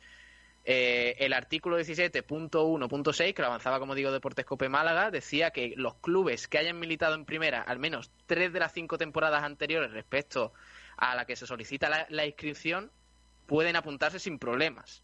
Que eso no quiere decir que luego no tengan que eh, eh, tomar decisiones para el desfase, pero quiere decir que tienes un, colchón de tiempo para hacerlo más adelante. O sea, el Málaga no está tan obligado a hacerlo de aquí a julio para apuntarse a la próxima temporada. Por esta ley, por este artículo, de hecho, Tebas por eso ha, digamos, ha aflojado su discurso con, la situación del Málaga en, en la última semana, que si ya, lo veis, que, que Tebas está diciendo, bueno, ya se salvará, no sé qué, la situación va a ir a mejor yo creo que eh, el Málaga no corre tanto peligro de poder apuntarse la próxima temporada por esta misma situación. Por tanto, por eso digo yo de que el, este no era el mejor momento para el N. Sea por lo que sea, pero eh, sobre todo mirando el, eh, el, futuro de familia y de empleados que no cobran la millonada que cobran la mayoría de los jugadores del Málaga, de la primera plantilla, y, que se van a quedar en el paro y que tienen eh, familia numerosa en algunos casos. Por tanto, bueno, déjame pensar en eso después de el, largo la larga lista de fallos que ha tenido el Málaga en la gestión de los últimos años. Eh, eh, tengo que decir, además de esto, que mm, van a llegar críticas a José María Muñoz, porque, porque ya me han llegado a mí. O sea, gente que me ha filtrado nombres de compañeros de trabajo o de amigos suyos que están dentro del ERE o supuestamente estarían dentro del ERE que señalan a los jugadores y a José María Muñoz como eh, los responsables, demonio pincha papas de todo esto. Y yo quiero decir, y estoy en la línea de Borja Aranda, que José María Muñoz, independientemente de lo que dice Pablo, que que todo el mundo se puede equivocar y, bueno, puede, puede estar equivocado probablemente incluso en la toma de decisiones de quién se va fuera o quién queda, ¿no? Que eso al final, pues tendrá que, que ver qué criterio hay, ¿no? Pero, pero yo creo que lo que está haciendo es lo que había que hacer. Claro. Eh, ¿Cuándo? Pues entonces a lo mejor es más. Puede ser hasta discutible, como está planteando Pablo. Sí. Pero necesario. necesario sí. Y ahora bien, lo del tema de los jugadores. Yo es que. Insisto en lo mismo que digo antes, eh, que os he dicho antes. Hay jugadores que se han bajado el sueldo. Eh, ya. Eh, y no vamos a y, no por eso vamos a pedirles siempre a ellos que se bajen el sueldo. Mire usted. No, ¿por qué siempre tienen que ser ellos?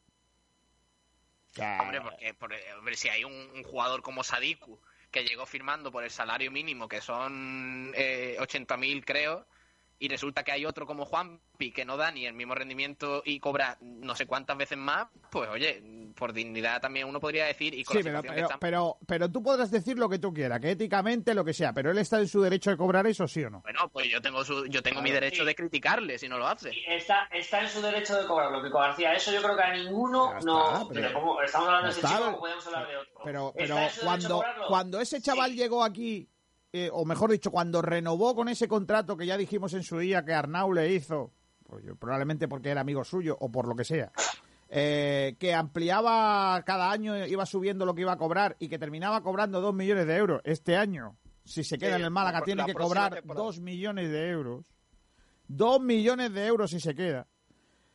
Nadie le dijo, oye, mira, que te iba a decir una cosa que mm, eh, como me has dicho que me vas a pagar mucho, yo prefiero que no, que no, que me voy a otro equipo. No, joder, él, viene aquí con, con, ese, engañado o no. Entonces, claro, ahora tú no puedes decirle a ese jugador, bájate el sueldo. Pero recordemos, recordemos que Juanpi es de los jugadores que más cobra en la categoría de plata, ¿eh? Sí, claro. Pero joder, pero si es que le estáis dando palo al chaval por una cosa que el chaval no tiene culpa. O sea, ¿el qué culpa tiene de que había unos señores que le ofrecieron un dinero que, por lo que sea, que nosotros entendemos que no debería de cobrar. ¿El qué culpa tiene? Él no tiene culpa ninguna. Ahí, ahí te quiero matizar una cosa. Eh, yo estoy de acuerdo totalmente contigo que el, el contrato, la renovación fue un poco bastante alto, sobre todo esta temporada que la que viene serían dos millones de euros pero también te tengo que recordar que había eh, equipos de la Premier League que lo estaban siguiendo, por pues eso lo renovaron. Pero, él no tiene culpa de eso. Claro, por eso él, no tiene culpa, porque, vamos a demonizar, pero ¿por qué vamos a demonizar? Era Antonio, bueno porque había equipos de la Premier League que le estaban pero, siguiendo. Pero se lo digo a Pablo, se lo digo a todos.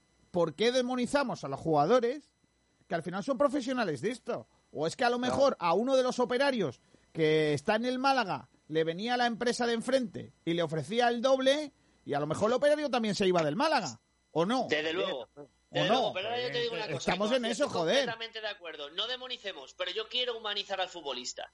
¿Y sabes cómo quiero humanizar al futbolista? Con, ejemplos de algunos clubes que han cogido los jugadores y han dicho, oye, trabajarnos el salario hasta un 70%, eh, que dejárnoslo en un 70% para que no despidas a los empleados. Pero Borja, pero Borja, el Málaga, el Málaga, escúchame Borja, que el Málaga no ha querido hacer eso porque le imposibilitaba hacer un ERE. Porque es que además del ERTE, porque además del ERTE, el Málaga necesitaba hacer un ERE. Las dos cosas. Si no, si no digo que hagas el ERTE, Kiko García, digo que el futbolista puede llegar y decir, oye, de lo que me tienes que pagar a mí, quítamelo a mí y no despidas a esta gente. Eso es. Eso ha pasado en el Atlético de Madrid, por ejemplo. Pero, ¿y, quién te garantiza, ¿y quién te garantiza que los jugadores diciendo eso iban a parar el ERE. Bueno, por lo menos hasta... Que no, que, no, que no, que el ERE es necesario, Borja Aranda. Que el Málaga tiene 250, 230 trabajadores. Que es que había que quitar a gente de, en medio. Seamos serios. Entonces, ¿qué, entonces ¿qué estáis diciendo? entonces, pero no, no, no. El que lo está mezclando eres tú, Pablo. Eh, Borja, lo estás mezclando tú. No, es que, joder, es que el Málaga tiene una plantilla de 230 empleados. ¿Tiene que tener menos empleados? Sí. ¿Había que despedir gente? Sí. Eso es impepinable, Kiko García. Tal cual. Ahora bien, como, decía Pablo Gil, que yo no estoy de acuerdo, que si el administrador judicial ha decidido que tiene que hacerlo ahora es porque él lo sabe, cómo está la situación y que hay que ejecutarlo ahora. Límite. Pero, pero, que yo sí quiero humanizar a los futbolistas, aunque como tú dices, imagínate, no hubieran impedido los despidos, pero un gesto. No los quiero demonizar, pero los quiero humanizar. porque cada día me cuesta más humanizar a un futbolista, García. El, Málaga yo, estoy de acuerdo con Borja, ¿eh? porque a lo mejor, Borja, eh, compañero, yo estoy de acuerdo con, Borja porque a lo mejor no se hubieran eh, hecho el ERE de 50, a lo mejor se hubieran hecho el ERE de 20, pero por lo menos... Y seguiríamos teniendo más de 200 trabajadores, Antonio. Si es que a mí 50 me parecen hasta pocos. Ya. Que, que, yo esto que estoy diciendo, a ver, a mí me encantaría ser tan, tan romántico como vosotros y pensar que los jugadores si se bajan el sueldo se salva todo el mundo. Porque me encantaría que esos trabajadores se quedaran dentro del club porque son gente honrada y que son, son curritos al final. Y para mí los que tienen que estar fuera del equipo son los camineros, Joffrey y toda esa gente. Esos son, y los Altani y todos esos. Esos son los que tenían que haberse ido a tomar vientos a la farola. Pero, hace más tiempo. claro, eh, el, problema, el problema es que yo creo que no arregla nada que los jugadores se bajen el sueldo únicamente, que es que además hay que quitar gente del medio. A ver, a ver, Kiko. Eh, el es que, tiene planeado, pues según lo... A ver, déjame hablar. Eh, el Málaga tiene planeado, según los cálculos, recortar, digamos, entre 1 y 2 millones con esta medida. Claro. Eh, lo que cobra Juanpi en una temporada, perdón con Juanpi, pero es que no. Eh, pero es que echarlo, pero es que echar a Juanpi cuesta más dinero que eso. No, pero, pero es que hay. No, pero vamos a ver. ¿Por qué el Rayo Vallecano, como dijo Paco Gémez, con un superávit de 20 millones por temporada que está teniendo, ha recortado más de. Eh, no me acuerdo cuánto era, creo que era el 30% del salario de sus jugadores? ¿Y por qué el Málaga, en la crisis que está, no ha podido acometer alguna medida eh, similar, aunque no sea la del ERTE, para que, le impidiera luego acogerse al ERE. Pero ¿por qué no ha tomado alguna medida similar? Es que al final estamos hablando de que a los únicos a los que no se les ha tocado el sueldo son a los que más cobran, que son los futbolistas. Pero eso no es así. Hay, hay futbolistas que este año, este año se han bajado el sueldo. Eh, este año se han bajado el sueldo, Pablo. dos o tres jugadores. Bueno, y, Juan Pita Algunos, no todos, claro y Juanpi también quería bajárselo, ¿eh? Llega a un acuerdo eh, también para que, bajarse. Es que, no es manía por Juanpi, de verdad. Si...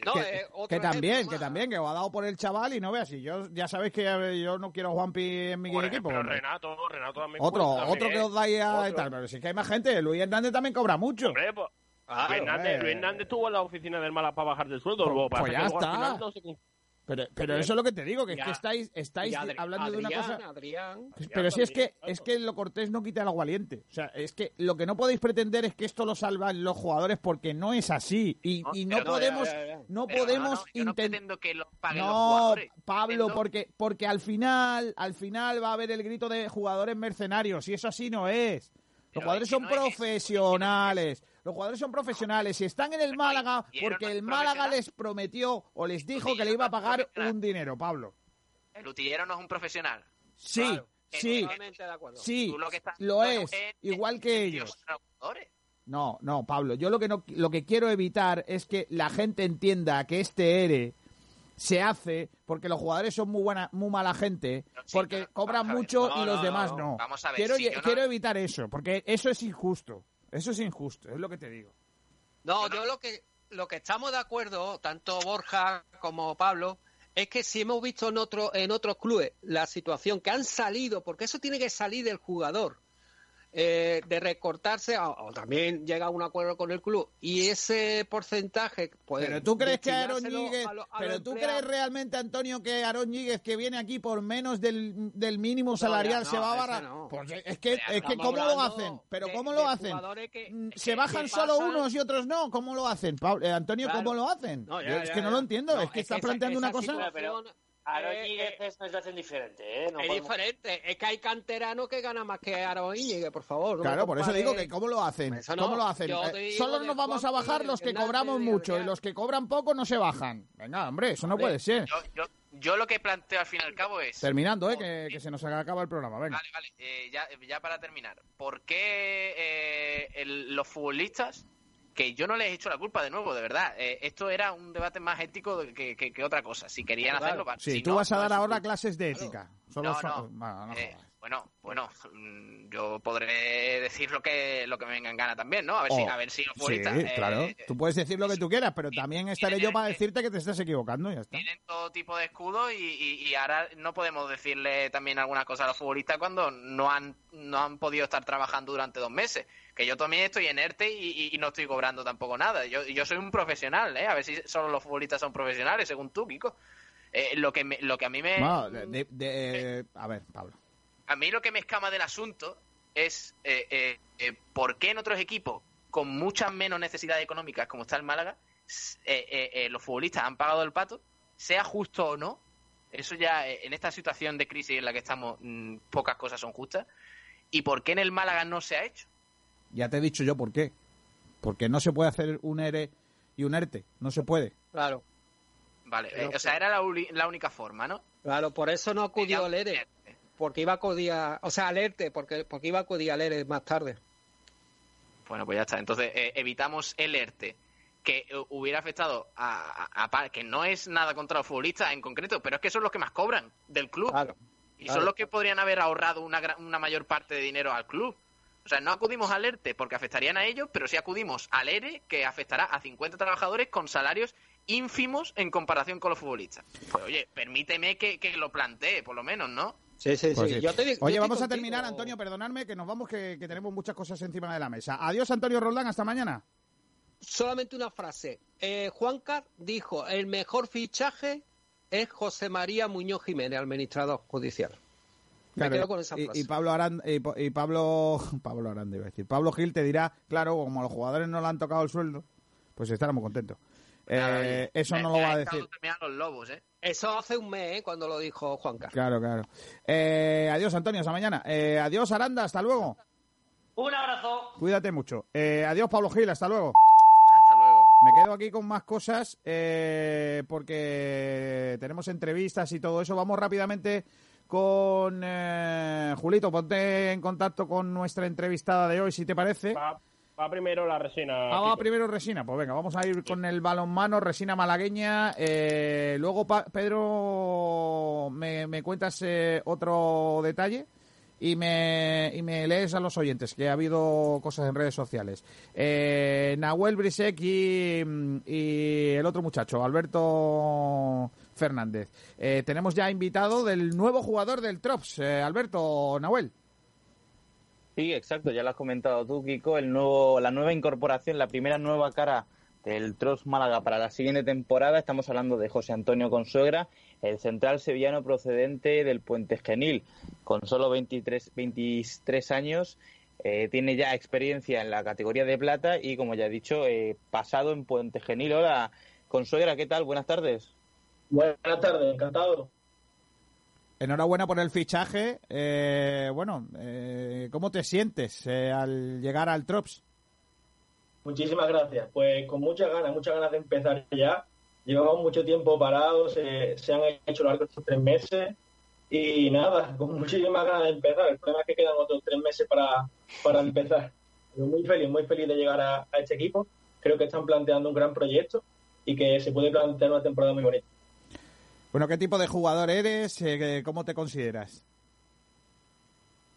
Bueno, soy un jugador para ser central pequeño, eh, rápido, creo que tengo buena visión de juego, buena capacidad de organización y, de saber manejar los tiempos del partido. Bueno chicos, aquí tenéis a Consuegra, que es el nuevo fichaje, preguntarle cositas. Eh, muy buenas, Consuegra, soy Alberto Fernández. y mi primera pregunta es, ¿qué te lleva a fichar por el Trops Málaga? Bueno, sobre todo hubo mucho interés por parte de, Alfonso y Alberto. hablé con Dani, también tenía mucho interés en que, en que formara parte del proyecto, del grupo, y, creo que, ha sido lo que más, más, me ha hecho tirar para allá. Eh, has, tenido una, has, tenido una, temporada anterior en la, en la competición máxima del balonmano español, como es la Liga Sobal. ¿Cómo evaluarías tu temporada en el equipo de Córdoba? Bueno, creo que por parte del equipo ha sido una temporada magnífica. Hemos conseguido la, la octava posición al final de temporada, aunque no ha llegado a concluirse. Pero creo que estamos en muy buena posición, y vamos para arriba y, creo que el equipo estaba muy bien. Personalmente, bueno, intentando aportar todo lo que podía al equipo eh, desde el banquillo y, y he intentado aportar lo máximo posible. Y no sé si has seguido la trayectoria del Trops el último año en la división de Plata. Si es así, ¿qué te ha parecido este último año del equipo malagueño? No he estado siguiendo mucho la división de Plata porque prácticamente estaba centrado en, en, el Asobal con el Puente Genil, pero creo que el equipo estaba, en, si no recuerdo mal, en, en descenso, ¿no? Estaba el tercero o cuarto por la cola. Sí, sí, sí, por ahí. Y yo personalmente creo que el equipo tenía una muy buena plantilla, una plantilla muy completa, con muchos jugadores experimentados en, en, en Asobal y en División de Honor Plata. Y hombre, creo que no reflejaba la, la realidad de, de, la plantilla. De cara a la temporada que viene, eh, una va a ser una división de Honor Plata con muchos equipos. Se plantea la opción de, de dividirla. ¿Qué objetivos tienes tú con el equipo de cara a eso, al próximo año? Hombre, yo creo que, el objetivo principal es crear un, buen grupo, e intentar crear un sistema de juego válido para la liga e intentar eh, salvarnos lo más rápido posible. Creo que lo principal en esta categoría es salvarte lo más rápido posible y a partir de ahí empezar a soñar con, con verte más arriba. Eh, no. Vale. Eh, ¿Y qué opinas de las medidas que ha tomado la Federación Española de Balonmano para concluir la temporada con los ascensos y descensos? Bueno, creo que ha sido una medida para intentar contentar a todo el mundo. Creo que, al final va a ser una decisión acertada. Obviamente tendrá sus problemas a la hora de, organización de, la temporada, para tanto con todas las ligas de balonmano español. Pero bueno, creo que lo estructurarán de la mejor manera posible y intentaremos que a ver si el club sale lo mejor para todos. Bueno, José Antonio, de mi parte, eh, darte la, bienvenida y me alegro de que ya estés en el equipo. Yo creo que eres un jugador que puede dar bastante nivel al equipo y voy a dejar eh, mi lugar de, hacerte una, pregunta a un compañero tuyo. Yo, pues, como estoy viendo fuera, conozco lo que es lo que es conocer y vivir con alguien mucho tiempo y creo que ya estás un poco estás un poco cansado, pero te presento a, bueno, te presento Doy paso a, tu compañero, ex compañero en Puente Genil, Xavi Túa. Hola Xavi, ¿estás por ahí? ¡Selux! Hola, hola. ¿Qué pasa, Xavi? ¿Qué pasa, tío? Nada, tío. Estoy dando por culo hasta tu entrevista de yo por culo, tío. Madre mía. Bueno, te lanzo mi pregunta, ¿vale? Eh, bueno, quería saber que cómo vas a hacer para lanzar por encima de la defensa midiendo unos 50. bueno, creo que, creo que no es mi, principal argumento ofensivo el lanzar por encima de una defensa, obviamente. Habrá que buscar otro resquicio. Vale, vale, está. Era eso, simplemente era una duda que me generaba para cuando vaya a ver los partidos, quería saber cómo lo vas a solucionar. Porque, porque subirse a una escalera no, ¿no? O sea, no, no, no entra dentro de tu... Creo, creo que no se puede. Yo no he visto a nadie haciéndolo, pero vaya, creo que no se puede. La ley tampoco dice lo contrario, ¿sabes? De todas maneras... Ah, José, podría... Seguro que salen las noticias. En Deportes 4 te meten ahí mano. Podría levantarme también. Oye, José, que digo yo que teniendo amigos como este, mejor tener enemigos, ¿no? Sí, la verdad, la verdad que sí. De todas formas, con Xavi ha sido una experiencia muy bonita desde que, desde que llega a Puente Genil. Ha sido mi compañero de piso este año y medio y, y me llevo una relación de amistad con él increíble. Oye, Xavi, ¿quién limpiaba más tú o él? Eh, que teníamos como un planning que no que no que no cumplíais ninguno, ninguno, pero pero no no yo creo que eh, creo que él es un poco más pulcro Está bien. vaya, como ha dicho José, yo, yo, mi opinión personal es que Málaga se lleva más que un gran jugador, una gran persona.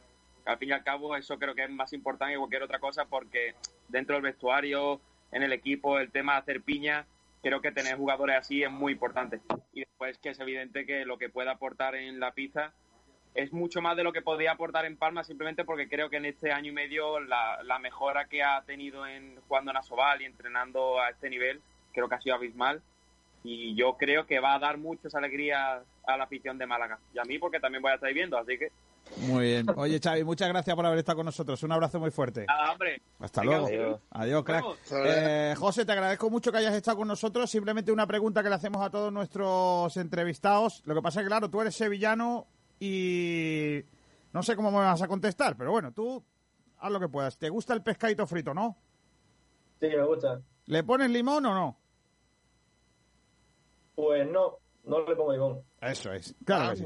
Entonces serás bienvenido en Málaga siempre. No hay que ponerle limón al pescado, ¿eh? Acuérdate de eso cuando vengas por aquí, porque me imagino que ¿dónde andas? Eh, ¿Estás en casa? ¿Estás por Sevilla o por dónde andas? Muy bien. Bueno, en casa. Bueno, pues nada, cuidarse mucho y dentro de poco a ver si te vemos ya en las canchas. Muchas gracias, ¿eh? Muchísimas gracias a ustedes. Un abrazo fuerte y mucha suerte en Málaga. Adiós. Eh, y con Julio Portavales vamos con otro invitado en el día de hoy, o en este caso con otra invitada, Julito.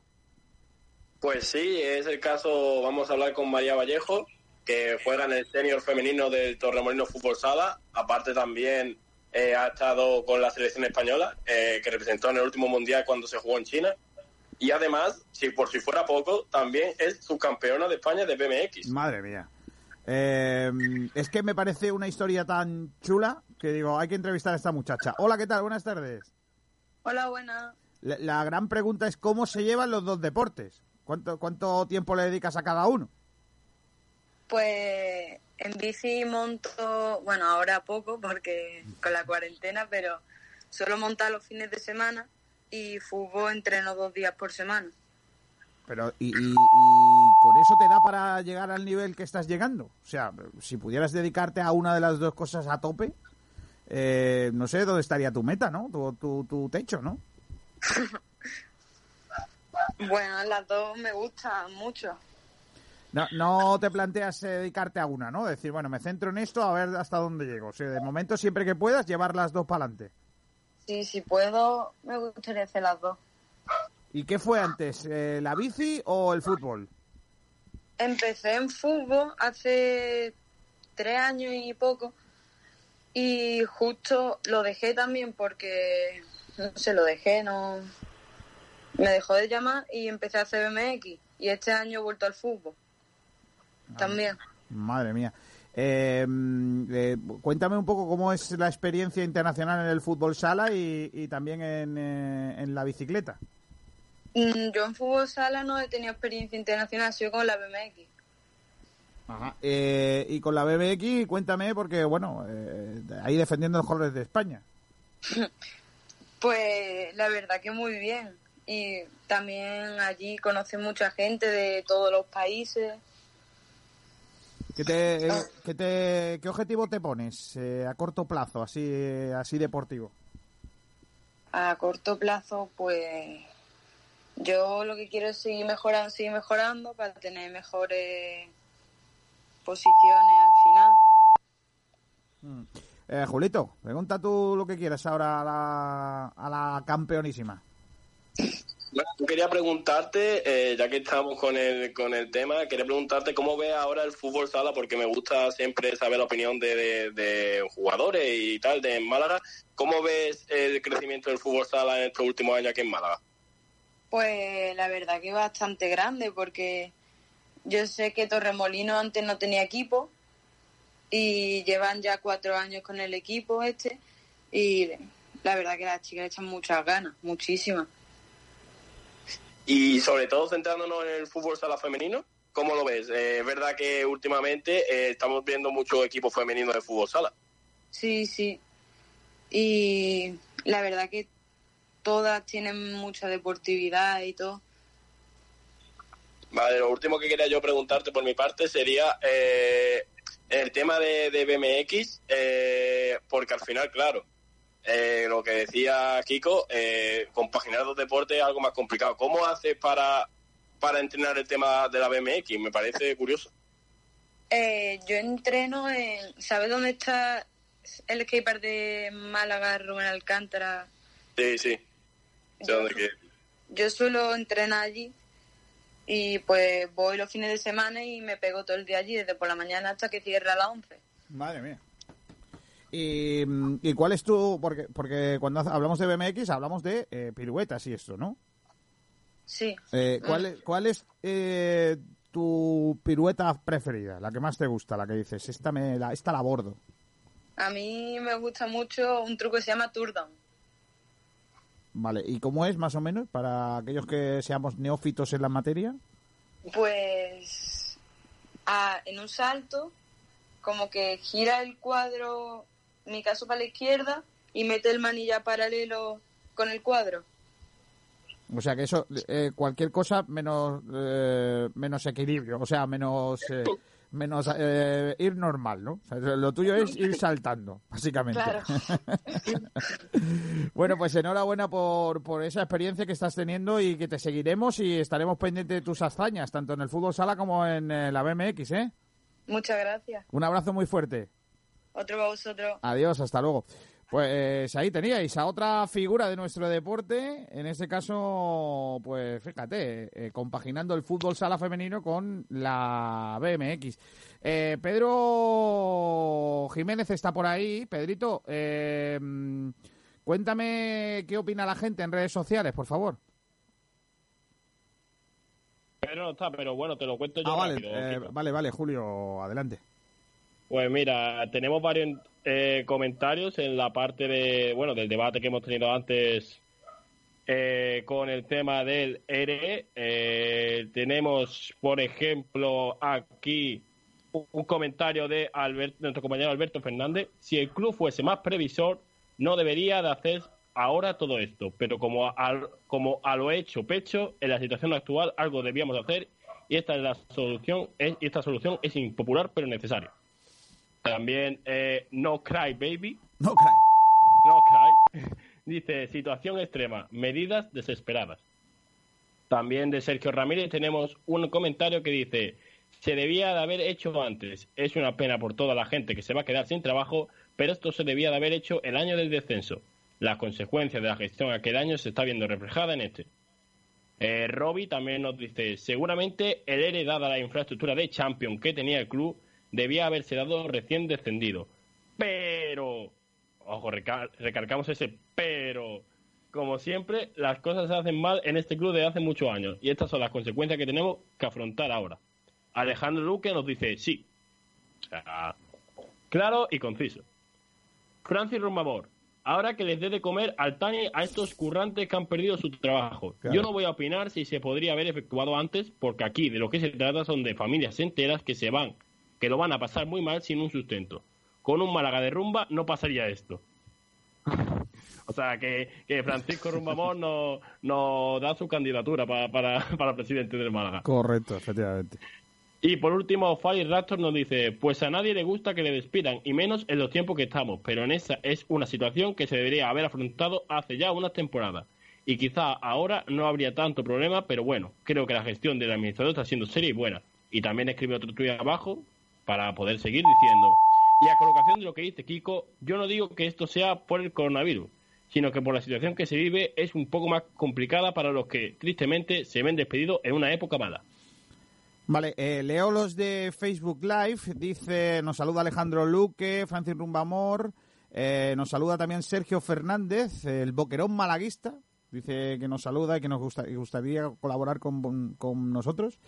Eh, también saludamos a Carlos Ángel y Alejandro Luque dice, pero de todas formas hay que hacer, echar eh, empleados, aunque se echen futbolistas. La estructura del Málaga está eh, dimensionado.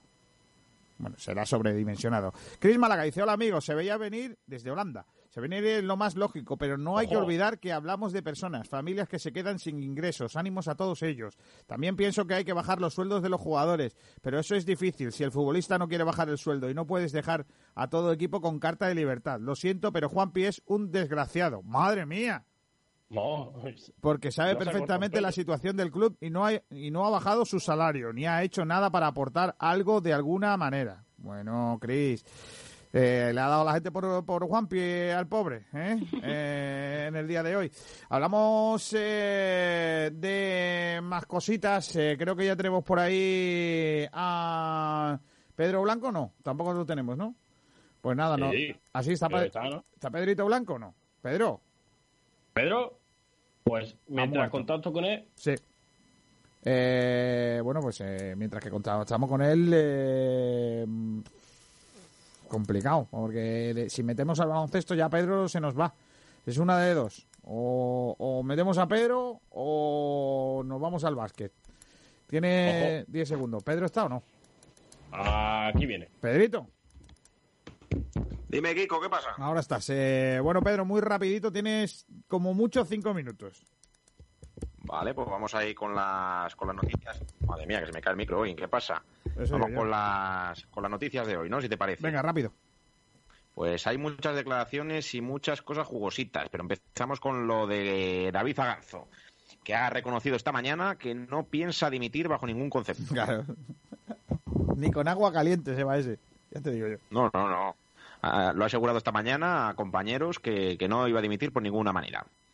El que tampoco piensa dimitir es Alexander Seferin, el presidente de la UEFA, que ha comunicado que el fútbol con aficionados va a volver pronto, o al menos es lo que él dice, y que eh, este virus no va a durar para siempre porque la Eurocopa 2020, que es la Eurocopa 2021, se celebrará el próximo verano sí o sí. Así que ya veremos si con público o sin público, porque al final, si dice que se va a celebrar sí o sí, hay mucho dinero en juego. Ojito, Kiko, con la sede de Bilbao, según he podido llegar a conocer, es una de las que se tambalea en una remodelación que podrían hacer para la temporada que viene en la Eurocopa. Y debido a que España es una de las más afectadas con el virus, ojito porque Bilbao se podría caer y no tendríamos sede en España. Para a palabras de la UEFA y en cuanto a palabras de la AFE. En, igualdad con, bueno, seguimos con la UEFA un poco, eh, he conocido que la intención de la entidad es terminar cuanto antes la Champions League en su formato original en el mes de agosto. Eh, eso significa que se jugarían las vueltas de octavos que quedan, cuartos con ida y vuelta, semis con ida y vuelta y final en Estambul. Pero la segunda opción que baraja la, que, baraja la, perdón, la, la UEFA Champions League es que se juegue a partido único todo en Estambul, los cuartos, las semis y la final y todo en el mes con todo eso. En cuanto al Real Madrid, ha comunicado que va a firmar el Código de Buena Conducta del Consejo Superior de Deportes que comentaba la semana pasada en ese pacto de Tebas y Rubiales para la buena conducta. También lo ha hecho el Fútbol Club Barcelona anteayer y bueno, pues ya se suman más clubes a esta a esta propuesta del Consejo Superior de Deportes. Según publica el diario AS, los planes del Real Madrid para, para estas temporadas aparte de terminar el estadio, es hacer un fichaje cada verano. Esto, bueno, contrastaría y sería distinto a lo que hemos venido contando estos días de no fichar. La idea sería Camavinga en 2020, el centrocampista del René francés, que sería una operación en torno a los 50 kilos. En 2021, Kylian Mbappé, que no renovaría, eso habría que concretar el dinero con su representante y el sueldo, y vendría, entre comillas, gratis. Y en 2022, el de Haaland, que habría que también hablar con Rayola y por supuesto con la cláusula que tiene el Borussia Dortmund de soltarle en 2022 por 45-50 kilos más lo que pida la gente. Esos tres fichajes más el nuevo estadio que estaría en 2022. Hoy se cumplen 22 años, fíjate, de la séptima Copa de Europa del Real Madrid y bueno pues que, que, tiene que ver también con el fallecimiento cercano del presidente Lorenzo Sanz, además de ser el cumpleaños de Iker Casillas. O sea que Casillas y la Champions cumplen años el mismo día. Además, hablando de la Federación Española de Fútbol, ha propuesto ya las fechas para ese playoff express de ascenso a segunda. Sería en torno al 17 y al 26 de julio. Veremos a ver qué equipos son los que se sortean, porque de momento no se sabe exactamente si los primeros contra cuartos, segundos, terceros, mm, quedan cosas por, por saber por el momento.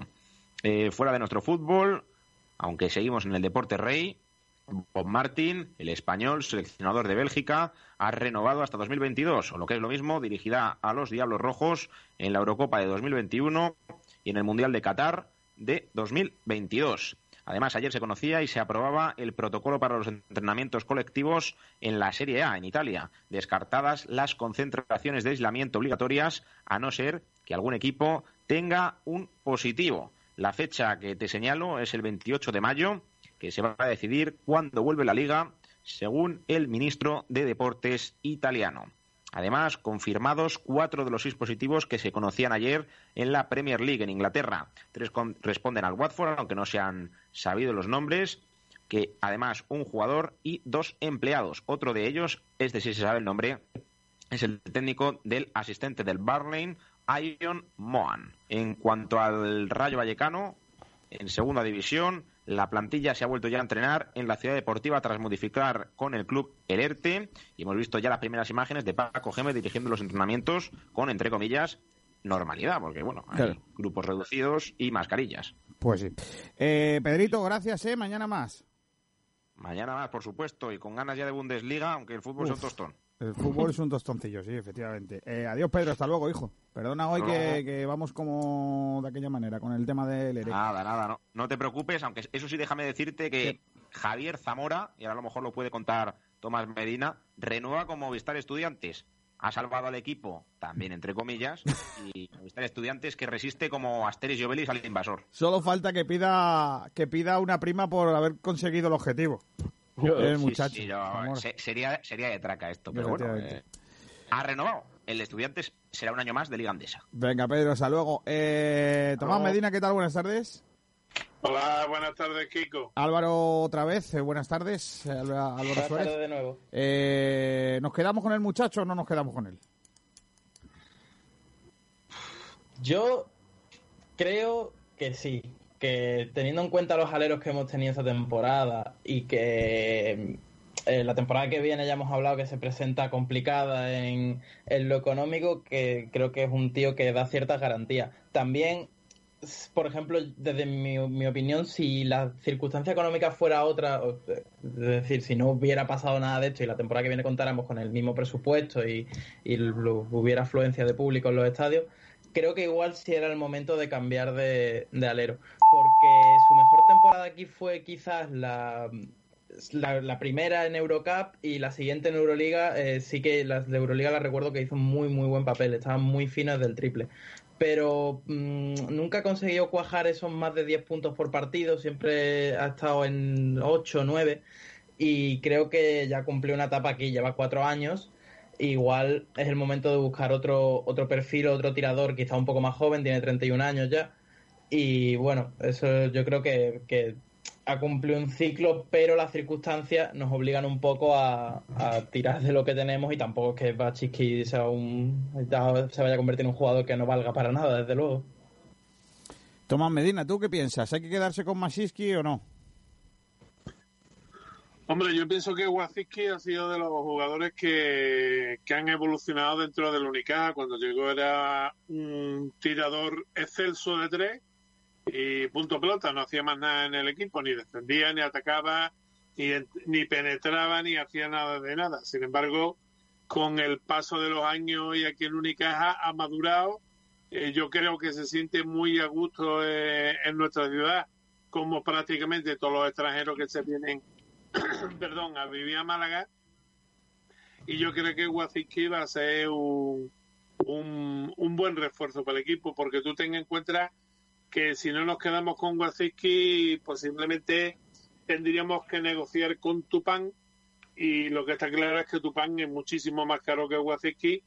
Y a fin de cuentas, lo único que le gana es un poquito de, altura, no le gana mucho más. Eh, es más polivalente que, que Tupán y yo sí me lo quedaría. Yo eh, a casi casi mm, por las, las características suyas y sus características, digamos, familiares, entre comillas, yo creo que es un jugador casi casi de cantera porque está muy identificado con el club, con los movimientos del club. De hecho, pues lo vemos en eh, en el One Team este para personas con, con problemas. Eh, también ha estado en muchas ocasiones jugando y participando en temas como el proyecto Hombre y demás. Entonces, esa sensibilidad, aunque la directiva lo que mira al final es el tema monetario, yo creo que también le puede, pueden valer para el jugador y si lo que vamos a hacer es un equipo aseadito y ajustado para pasar cuanto antes la crisis que estamos teniendo actualmente económica y de aquí a un par de años reverdecer laureles, pues yo creo que es un hombre muy válido para, para esta época que se nos presenta.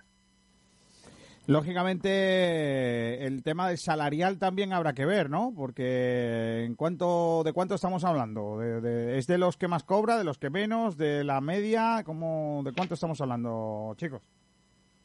En la, en la media no es eh, de los mejores pagados de la plantilla, tampoco es eh, está pagado como, a lo mejor un canterano, lógicamente, o alguien que ha firmado solo un año, por ejemplo, eh, entonces, por ejemplo, sí que lo que comentan Tomás saldría bastante más barato que tu pan, porque tu pan tiene un, eh, una tasa de mercado bastante más grande. El hecho de ser internacional con un equipo como Francia, el bronce en, el, en el Mundial, que fue en sustitución de un lesionado, a, convierten a Tupan en una opción más cara y realmente tampoco mucho mejor. Sí que creo que Tupan hace tiene otras características distintas a Bachiki. Bachiki es más polivalente, Tupan es más especialista en otras áreas como la defensa o la penetración. Eh, pero bueno, yo creo que eh, lo que nos hace falta es, por ejemplo, tiro de tres, y eso sí te, lo aporta Bachiki, porque ya hemos visto que el estilo de Casimiro eh, es tirar 20 triples todos los partidos y el día que te entren más de 11 ganar el partido o tener opciones de ganar el partido y el día que no pues a remar entonces ahí sí me encaja bastante más Bachiki. También creo que es importante el planteamiento que tenga Casimiro con respecto a lo que quiere hacer la, próxima temporada para elegir un perfil u otro. No sé. estoy de acuerdo en, casi todo lo que ha dicho Álvaro. Los dos son internacionales con sus países. Eh, el francés tuvo la suerte de que sustituyó a última hora a un lesionado en, la, en, esa medalla no tuvo arte ni parte, jugó, fue testimonial su presencia en la selección gala y por lo demás yo creo que más presencia tuvo, por ejemplo, Guafiski la suya que, el francés en la francesa. O sea que mm, eh, en este aspecto vuelvo a repetir lo que hemos estado comentando en los últimos años, perdona, en los últimos programas el año que viene lo que va a privar lo de aquí. Y no solamente Waziki tendrá que renovar a la baja, sino que habrá muchos con contratos en vigor que si quieren seguir en Málaga van a tener que darle un bocado a su evolumento.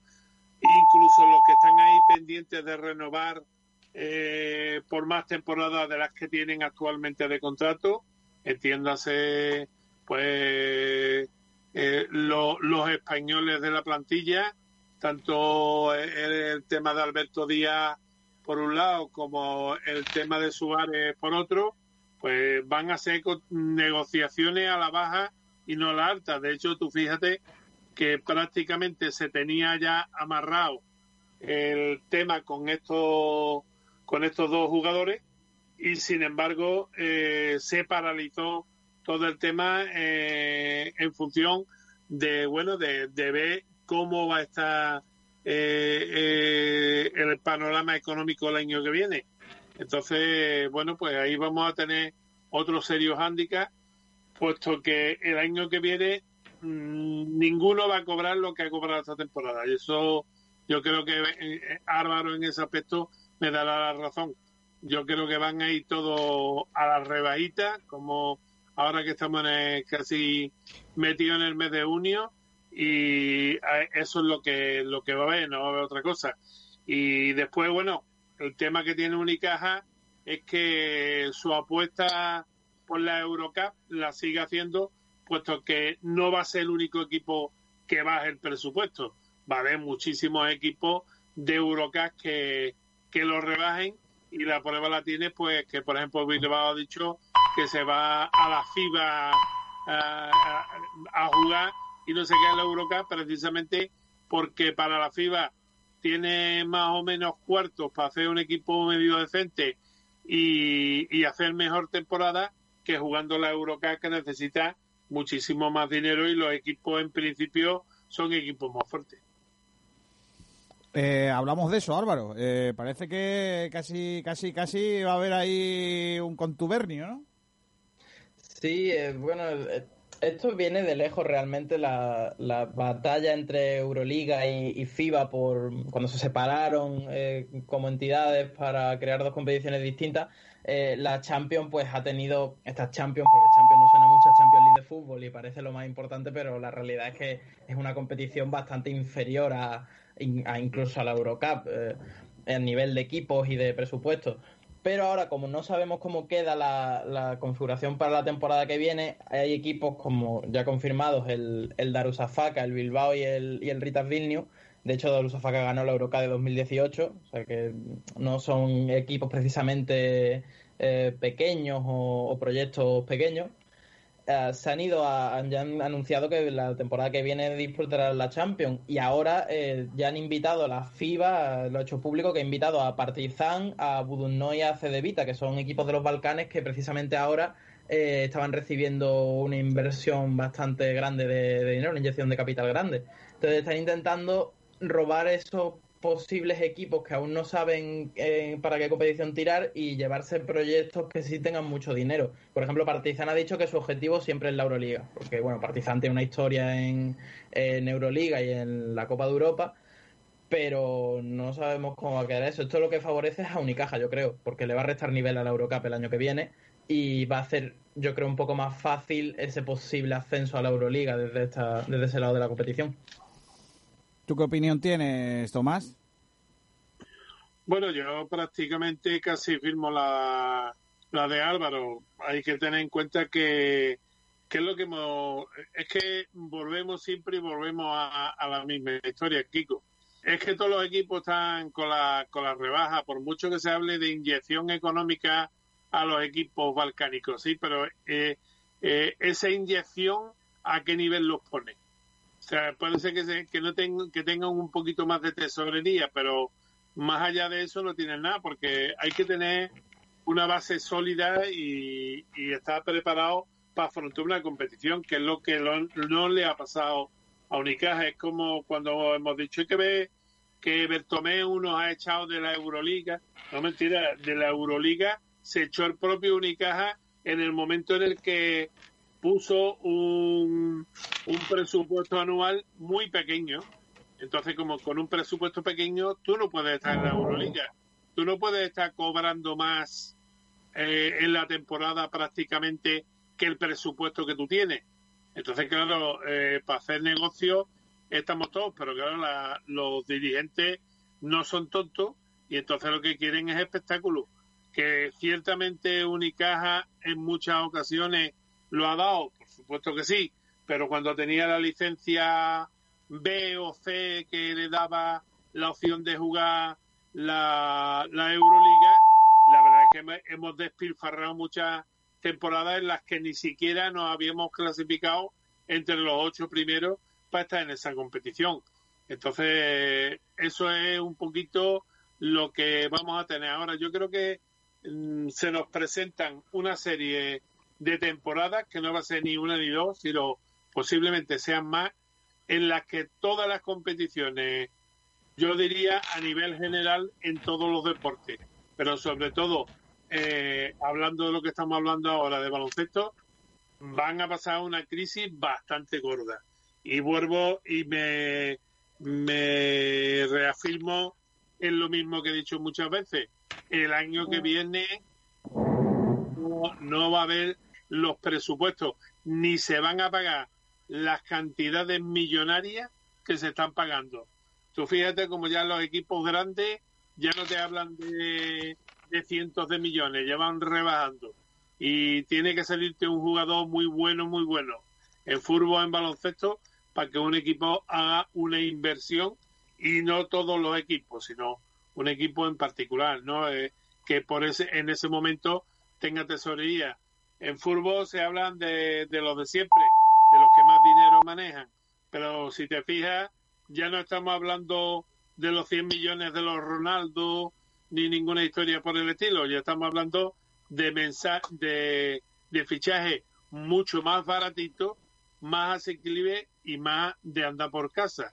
O sea que la, incluso las figuras que están en los equipos grandes ahora mismo eh, están viéndole la oreja al lobo de tenerse que rebajar la ficha que tienen firma con el equipo. Bueno, Álvaro, no sé si hay alguna novedad más del eh, fútbol, o sea, de baloncesto. No, de momento seguimos a la espera. Ya se va acercando esa eh, resolución de la CB. Parece que quieren apurar hasta el 31, que es la fecha máxima para, para decir si se juega o no la competición.